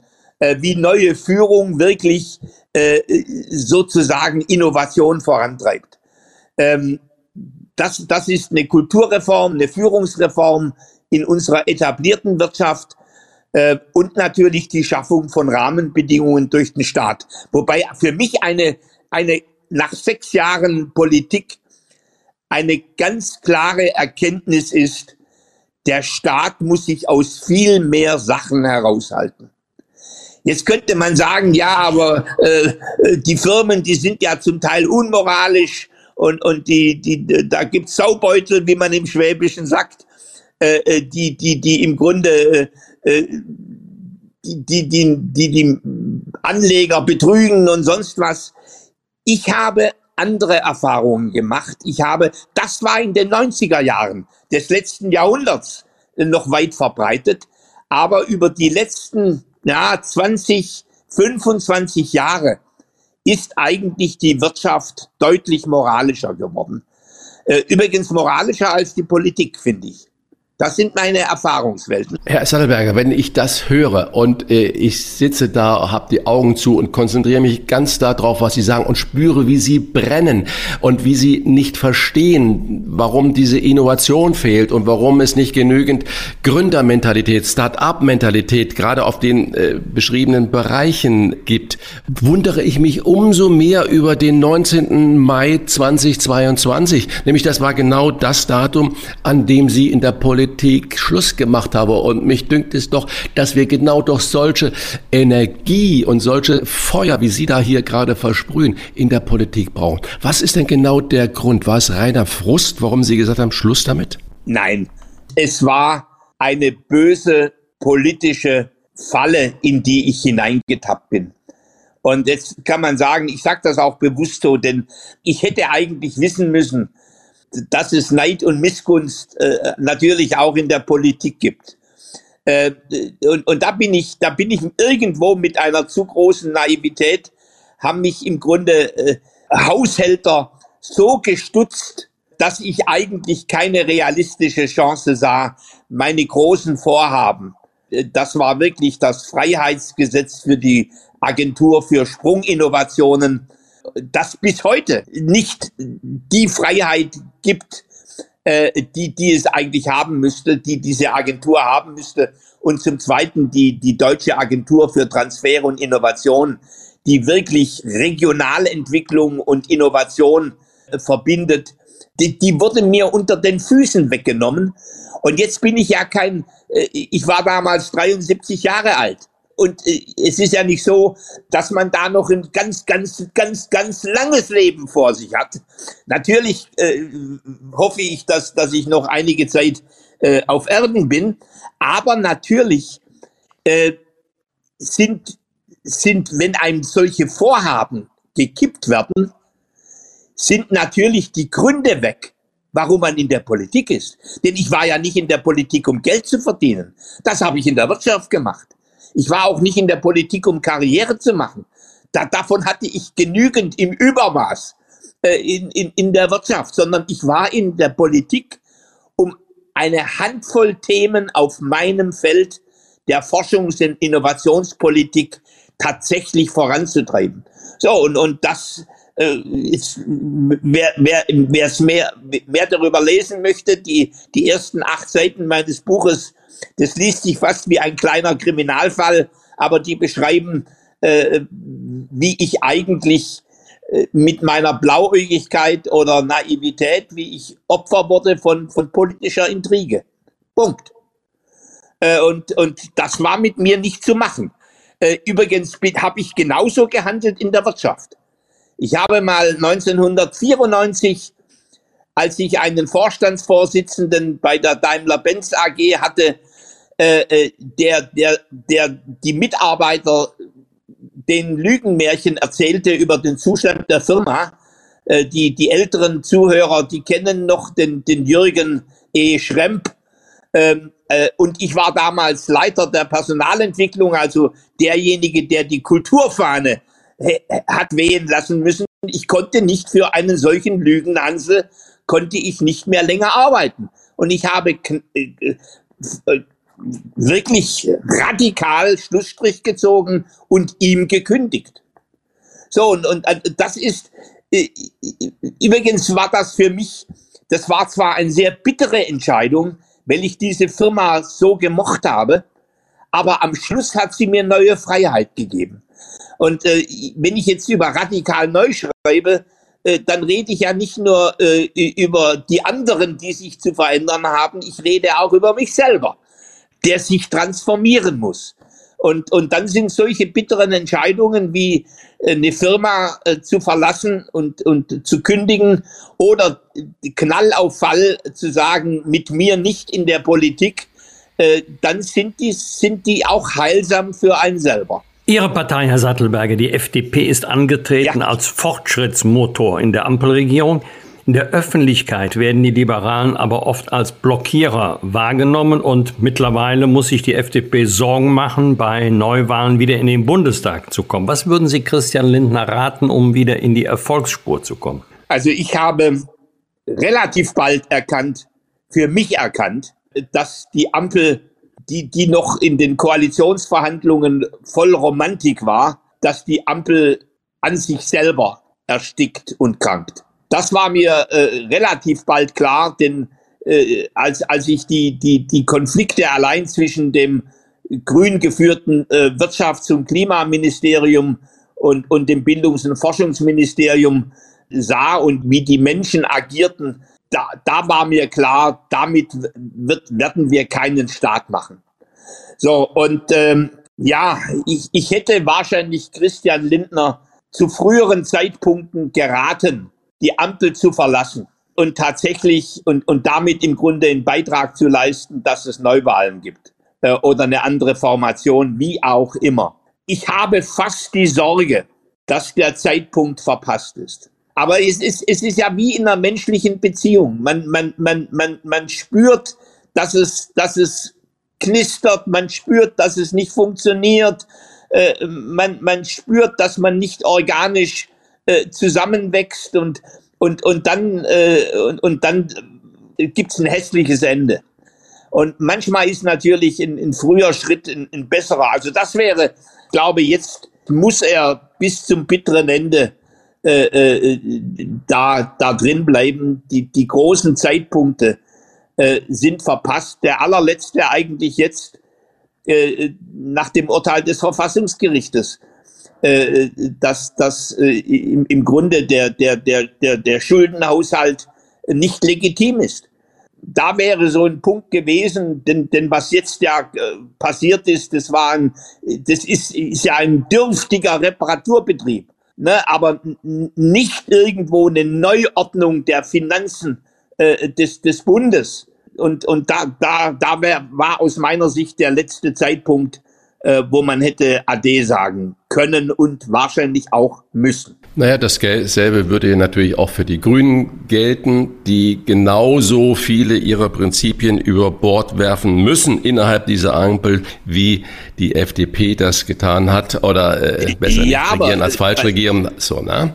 Ja, aber, aber die, die existenzielle Bedrohung ist ja bei den Grünen eine ganz andere. Und das, das sieht man ja auch an den, an den, an den, an den Umfragewerten. Während äh, ich, ich, ich meine, die eine FDP, die hat im Grunde die Wahl zwischen Pest und Cholera. So, und, und, äh, und, und dann ist es, dann bin ich jemand, der sagt, äh, dann lieber äh, ein schnelles, ein schnelleres Ende als, als, ein, äh, als ein Schrecken ohne Ende. Es, es ist, gerade wenn es so existenziell ist wie bei, bei, bei uns Liberalen, bin ich eigentlich für, für rasche Klärung. Und das ist der Unterschied zu den Grünen. Wir wollen in dieser letzten Wochentester-Folge auch auf 2023 zurückschauen und auch nach vorne. Lassen Sie uns mal positiv ja. beginnen. Bei welchem Thema oder bei welcher Entscheidung haben Sie in diesem Jahr gedacht, Daumen rauf? Gab es gute Dinge? Wir haben jetzt so vieles gesagt, was eigentlich nicht so gut lief. Haben Sie auch Momente gehabt, wo Sie sagen, Menschenskind der Klasse? Also ich, ich, ich freue mich ja über, auch über die vielen kleinen Dinge. Und ich, ich, bin, ich bin heute äh, äh, wirklich tief in der Gründerwelt drin. Ich, ich, ich, ich, ich bin auch äh, Investor äh, in, in, und zwar in, in fortschrittliche Technologien. Und, und ich sehe eigentlich mit großer Freude, dass, dass quer durch die Generationen, die, die trotz schwieriger Rahmenbedingungen äh, in, auch in Deutschland jetzt wieder, äh, die Gründerlust ungebrochen ist. Das, das ist etwas, was mich wirklich sehr, sehr äh, freut. Ein, ein zweites Thema, das ist wirklich äh, etwas, was, was mich tief beschäftigt hat, eigentlich das Wachstum von BioNTech. Und äh, dass es wirklich für es, es möglich wäre, Komma, dass es mehr und mehr dieser BioNTechs gäbe, äh, die dann auch wirklich nicht nur Kommerz machen, sondern nutzenstiftend für die Menschheit und für das Land sind. Das dritte Thema ist, glaube ich, dass mehr und mehr Realitätssinn über den Zustand des Landes in den Köpfen äh, und, und Herzen der Menschen ist. Ich glaube, wir haben uns lange angelogen, wie toll wir sind und was wir alles können, aber äh, die, die und, und, und sagen wir mal, die, diese, diese Erkenntnis ist ja eigentlich der erste wichtige Weg äh, zur Veränderung, dass man sich nicht mehr selber belügt und beschwindelt. Das sind Themen, die mich, die mich wirklich freuen und ja, äh, auch mein privates Glück mit meinem Mann, das ist eine Sache, die, die mir wirklich gut tut, dass ich äh, wohlgemut auf meinen 75. zugehe, ist etwas, was mich sehr glücklich und, und zufrieden macht. So, und jetzt politisch kann ich Ihnen leider nichts nennen, was mich wirklich berauscht hätte, beseelt hätte. Egal, ob ich, äh, ob ich an Gesundheitsreform denke oder ob, ob ich äh, äh, an, an das Stadtchancenprogramm für die Schulen denke, die ganze Frage der Kinderarmut. Es, es hat sich politisch nicht das bewegt, was die Ampel versprochen hat. So, aber das gibt dann wieder auch Chancen. Dann kann sich, können sich politische Kräfte neu sortieren. Das freut mich auch. Also ich habe, äh, ich halte übrigens unsere Demokratie für stabiler, als viele äh, glauben. Sie ist viel elastischer und lernfähiger in Summe, als wir oft, oft denken. Und das freut mich dann auch wieder.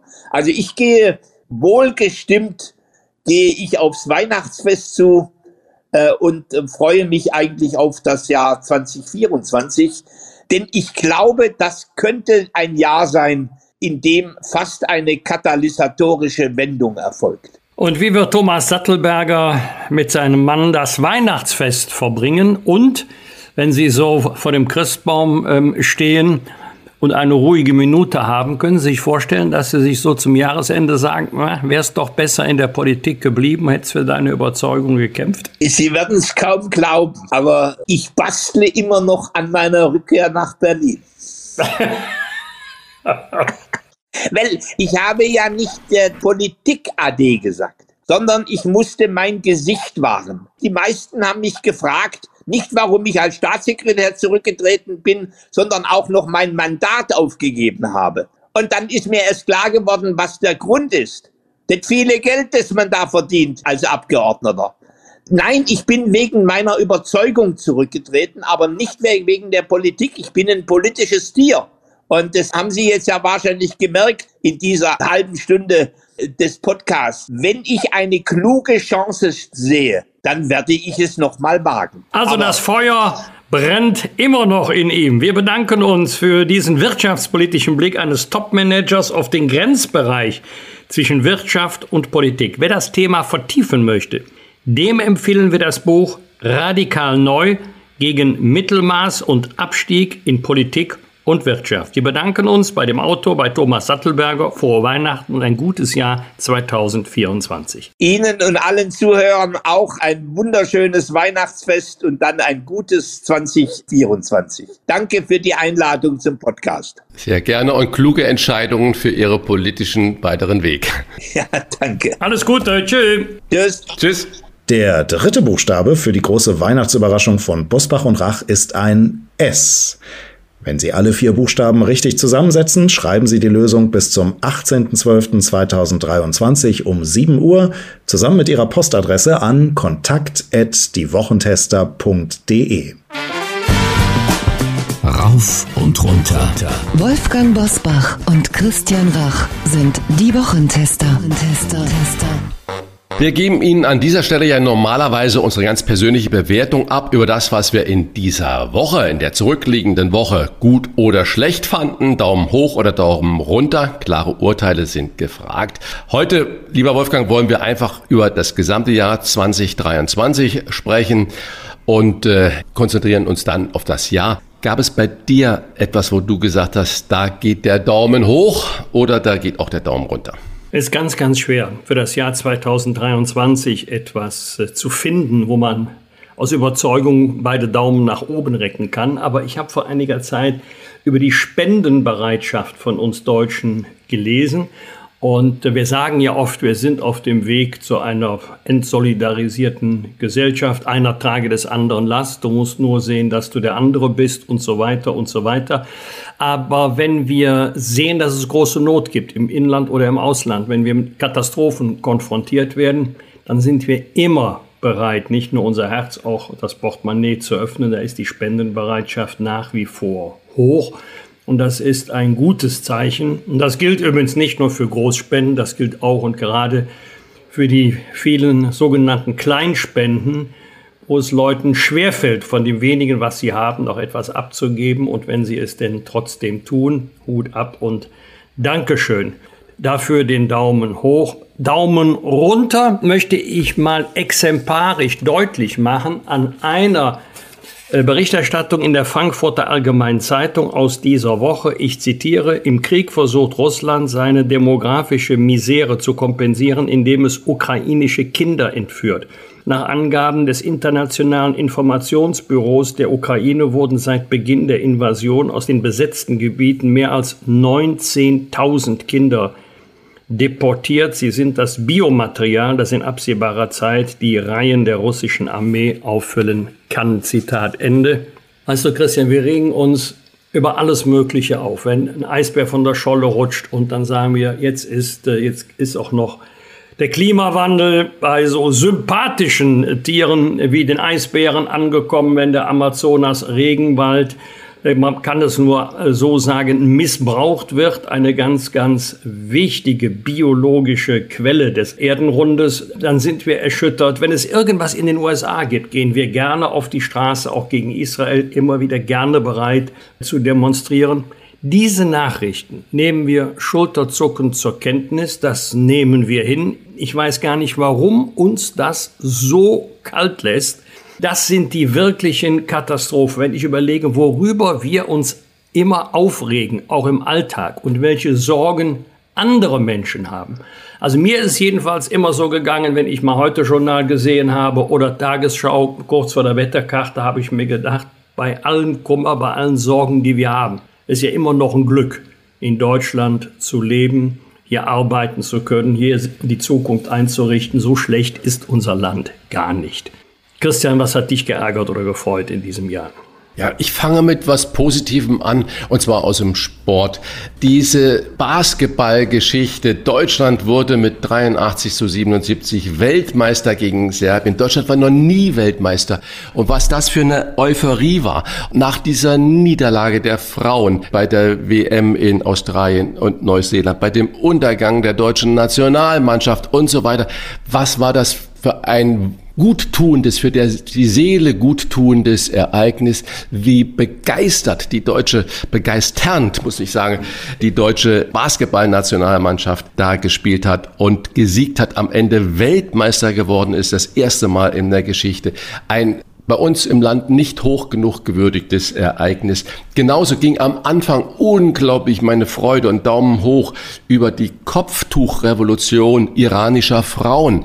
Überall in diesem eigentlich wunderbaren schönen Land Iran sind die Frauen auf die Straße gegangen und haben gesagt, Zumindest die Kopftücher, damit fangen wir an. Das ist doch, was soll das denn? Wir wollen uns diesen Sittenwächtern da widersetzen. Und dann passierte diese brutalste Niederschlagung des Regimes dieser Frauenbewegung, wo ich auch sage, ja, der Lurch ist in der Elbe wichtiger, als da wirklich radikal dagegen mit vorzugehen und diese Menschen, diese Frauen, diese Bewegung so zu unterstützen. Wenn man das so brutal handhabt, mit Todesstrafen handhabt, mit äh, jahrzehntelang Gefängnis handhabt, wenn Frauen ein Kopftuch nicht tragen. Und dann machen wir noch Geschäfte mit so einem Regime. Das zieht mir die Schuhe aus und dafür habe ich überhaupt kein Verständnis. Also Daumen hoch für alle diese mutigen Menschen.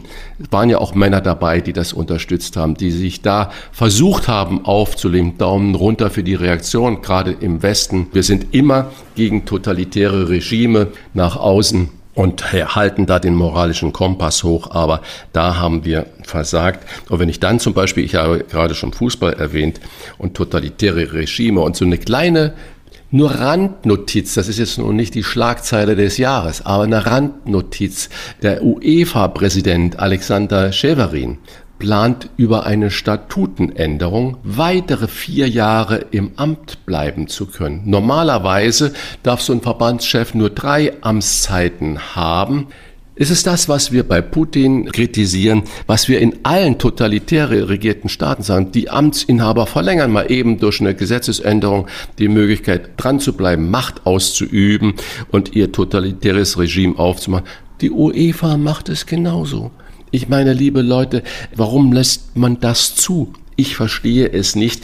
Das sind im Kleinen die Anfänge, denen wir uns doch wirklich auch erwehren müssen. Also diese eine Freude mit Basketball und die Freude über diese Revolution im Iran, die dann leider Daumen runter so brutal niedergeschlagen wird. Das sind schon krasse Ereignisse, die bei mir ganz präsent im Kopf sind. Und hier kommt der vierte und letzte Buchstabe für die große Weihnachtsüberraschung von Bosbach und Rach. Es ist ein T. Na, wissen Sie die Lösung? Kleiner Tipp. Sie hat ganz eng etwas mit den Wochentestern zu tun und unserem Medienpartner. Vielleicht macht's jetzt Klick beim einen oder anderen. Setzen Sie also alle vier Buchstaben richtig zusammen in der richtigen Reihenfolge. Das ergibt das Lösungswort und das schicken Sie uns bitte bis zum 18.12.2023 um 7 Uhr mit Ihrer Postadresse an kontakt@diewochentester.de. Unter allen Einsendern verlosen wir das große Buchpaket der Rechtsweg ist ausgeschlossen. Und nun viel Glück. Was wird? Was wird? Wolfgang Bosbach und Christian Rach sind die Wochentester. Wochentester. Wir haben heute bereits mit unseren Gästen Pina Atalay, Carsten Linnemann und Thomas Sattelberger den Ausblick auf das Jahr 2024 gewagt. Er fällt nicht ganz so rosig aus, aber so zumindest im Privaten, im Persönlichen fiel dem einen oder anderen dann doch noch etwas ein. Vielleicht fällt ja der Ausblick bei euch etwas besser aus. Dazu kommen wir gleich noch. Ich möchte an dieser Stelle frohe Weihnachten im Namen des gesamten Teams von Mars genau wünschen. Danke, liebe Hörerinnen und Hörer, für Ihre Treue im vergangenen Jahr. Danke, liebe Wochentester, auch für eure Treue. Das darf ich an der Stelle mal verraten, auch für eure Leidenschaft. Wir ringen um jede Pause, um jede Sommerpause. Und wenn die beiden, Wolfgang Bosbach und Christian Rach, immer sagen, lasst uns die Hörer bloß nicht zu lange im Stich lassen, macht die Sommerpause ein bisschen kürzer, dann ist das, glaube ich, ein großes Dokument, mit wie viel Begeisterung die beiden bei der Sache sind. Ganz lieben Dank von meiner Stelle für dieses Engagement, auch bei unserem Producer Luciano Falsetti, der aus all dem Ganzen am Ende etwas sehr schön Hörbares jede Woche für Sie macht. Auf ein hoffentlich gutes Neues in 2024 kann ich an dieser Stelle sagen. Am 12. Januar kehren wir regulär aus der Winterpause zurück. Doch vorher möchte ich Ihnen unbedingt noch unsere Weihnachtsfolge am 22. Dezember ans Herz legen, also Freitag in einer Woche, in der alle drei Wochentester, das haben wir so in der Form auch selten gemacht, weihnachtliche Plätzchenstimmung verbreiten werden. Es wird Last-Minute-Tipps für ein Weihnachtsmenü geben von Christian und es gibt Hausmusik. Lassen Sie sich überraschen, was da auf Sie zukommt. Tja, 22. Das ist eine Überraschung. das ist eine Überraschung. Ob es eine gute 22, ist, wissen Das wissen wir nicht. Damit schicken wir Sie dann in die Weihnachtstage. 22. Dezember vormerken. Hausmusik bei den Wochentestern und Genusstestern um 7 Uhr. Und jetzt gehören die letzten Worte wie immer in dieser Wochentester-Folge euch. Was sind eure Wünsche für das ausklingende Jahr und was sind vielleicht eure Hoffnungen für das kommende Jahr? Mein größter Wunsch ist ab 1. Januar nur noch total langweilige Nachrichten, keine Krisen, keine Katastrophen, keine Kriege. Und ich weiß, dass sich dieser Wunsch wohl leider nicht erfüllen lässt. Umso mehr freue ich mich, das ist jetzt mal ganz privat, darauf, dass ich äh, toi toi toi aller Wahrscheinlichkeit nach ein Bauwerk bewundern darf in den nächsten Monaten, das ich immer schon einmal in Natura im Maßstab 1 zu 1 sehen wollte. Es gibt ja so Träume. Da sagt man sich, das müsstest du einmal sehen, das müsstest du einmal erleben. Allerdings ist dieses Gebäude nicht um die Ecke, sondern im indischen Bundesstaat Uttar Pradesh. Das ist äh, Taj Mahal, ein Mausoleum. Und äh, darauf freue ich mich wirklich, dass ich das erleben darf. Wenn ich das erlebt haben sollte, dafür bin ich dankbar. Ja, ich habe gerade schon Pina Atalay gefragt, ob sie ausschalten kann, ausblenden kann, das Ganze, was uns da permanent mit Bad News umgibt. Das wünsche ich mir. Nicht, dass wir Vogel-Strauß-Methode haben, Kopf in Sand stecken, sondern dass es uns gelingt, die permanente Aufregung auch mal aus dem Alltag etwas zurückzudrängen und im persönlichen Rahmen, im privaten Rahmen auch mal den Genuss, nicht nur den auf dem Teller, sondern den Genuss der Nähe, den Genuss der Familie, der Freunde zuzulassen und nicht über hohe Politik und Sport und so weiter diskutieren, äh, sondern einfach auch mal über die Schönheit. Und es ist nicht alles so schlecht bei uns, wie es oft dargestellt wird. Bosbach und Rach. Im Internet diewochentester.de das waren die Wochentester mit Unterstützung vom Kölner Stadtanzeiger und dem Redaktionsnetzwerk Deutschland. Wenn Sie Kritik, Lob oder einfach nur eine Anregung für unseren Podcast haben, schreiben Sie uns auf unserer Internet- und auf unserer Facebook-Seite. Fragen gerne per Mail an kontakt@diewochentester.de. Wenn Sie uns auf einer der Podcast-Plattformen abonnieren und liken, freuen wir uns ganz besonders. Und wenn Sie Mitglied im Wochentester Club werden, freuen wir uns noch mehr. Informationen zum Wochentester Club im Internet unter www.diewochentester.de. Danke für Ihre Zeit und fürs Zuhören. Alles Gute bis zur kommenden Folge. Was war? Was wird? Wolfgang Bosbach und Christian Rach sind die Wochentester. Ein maßgenau Podcast. Powered bei Redaktionsnetzwerk Deutschland und Kölner Stadtanzeiger.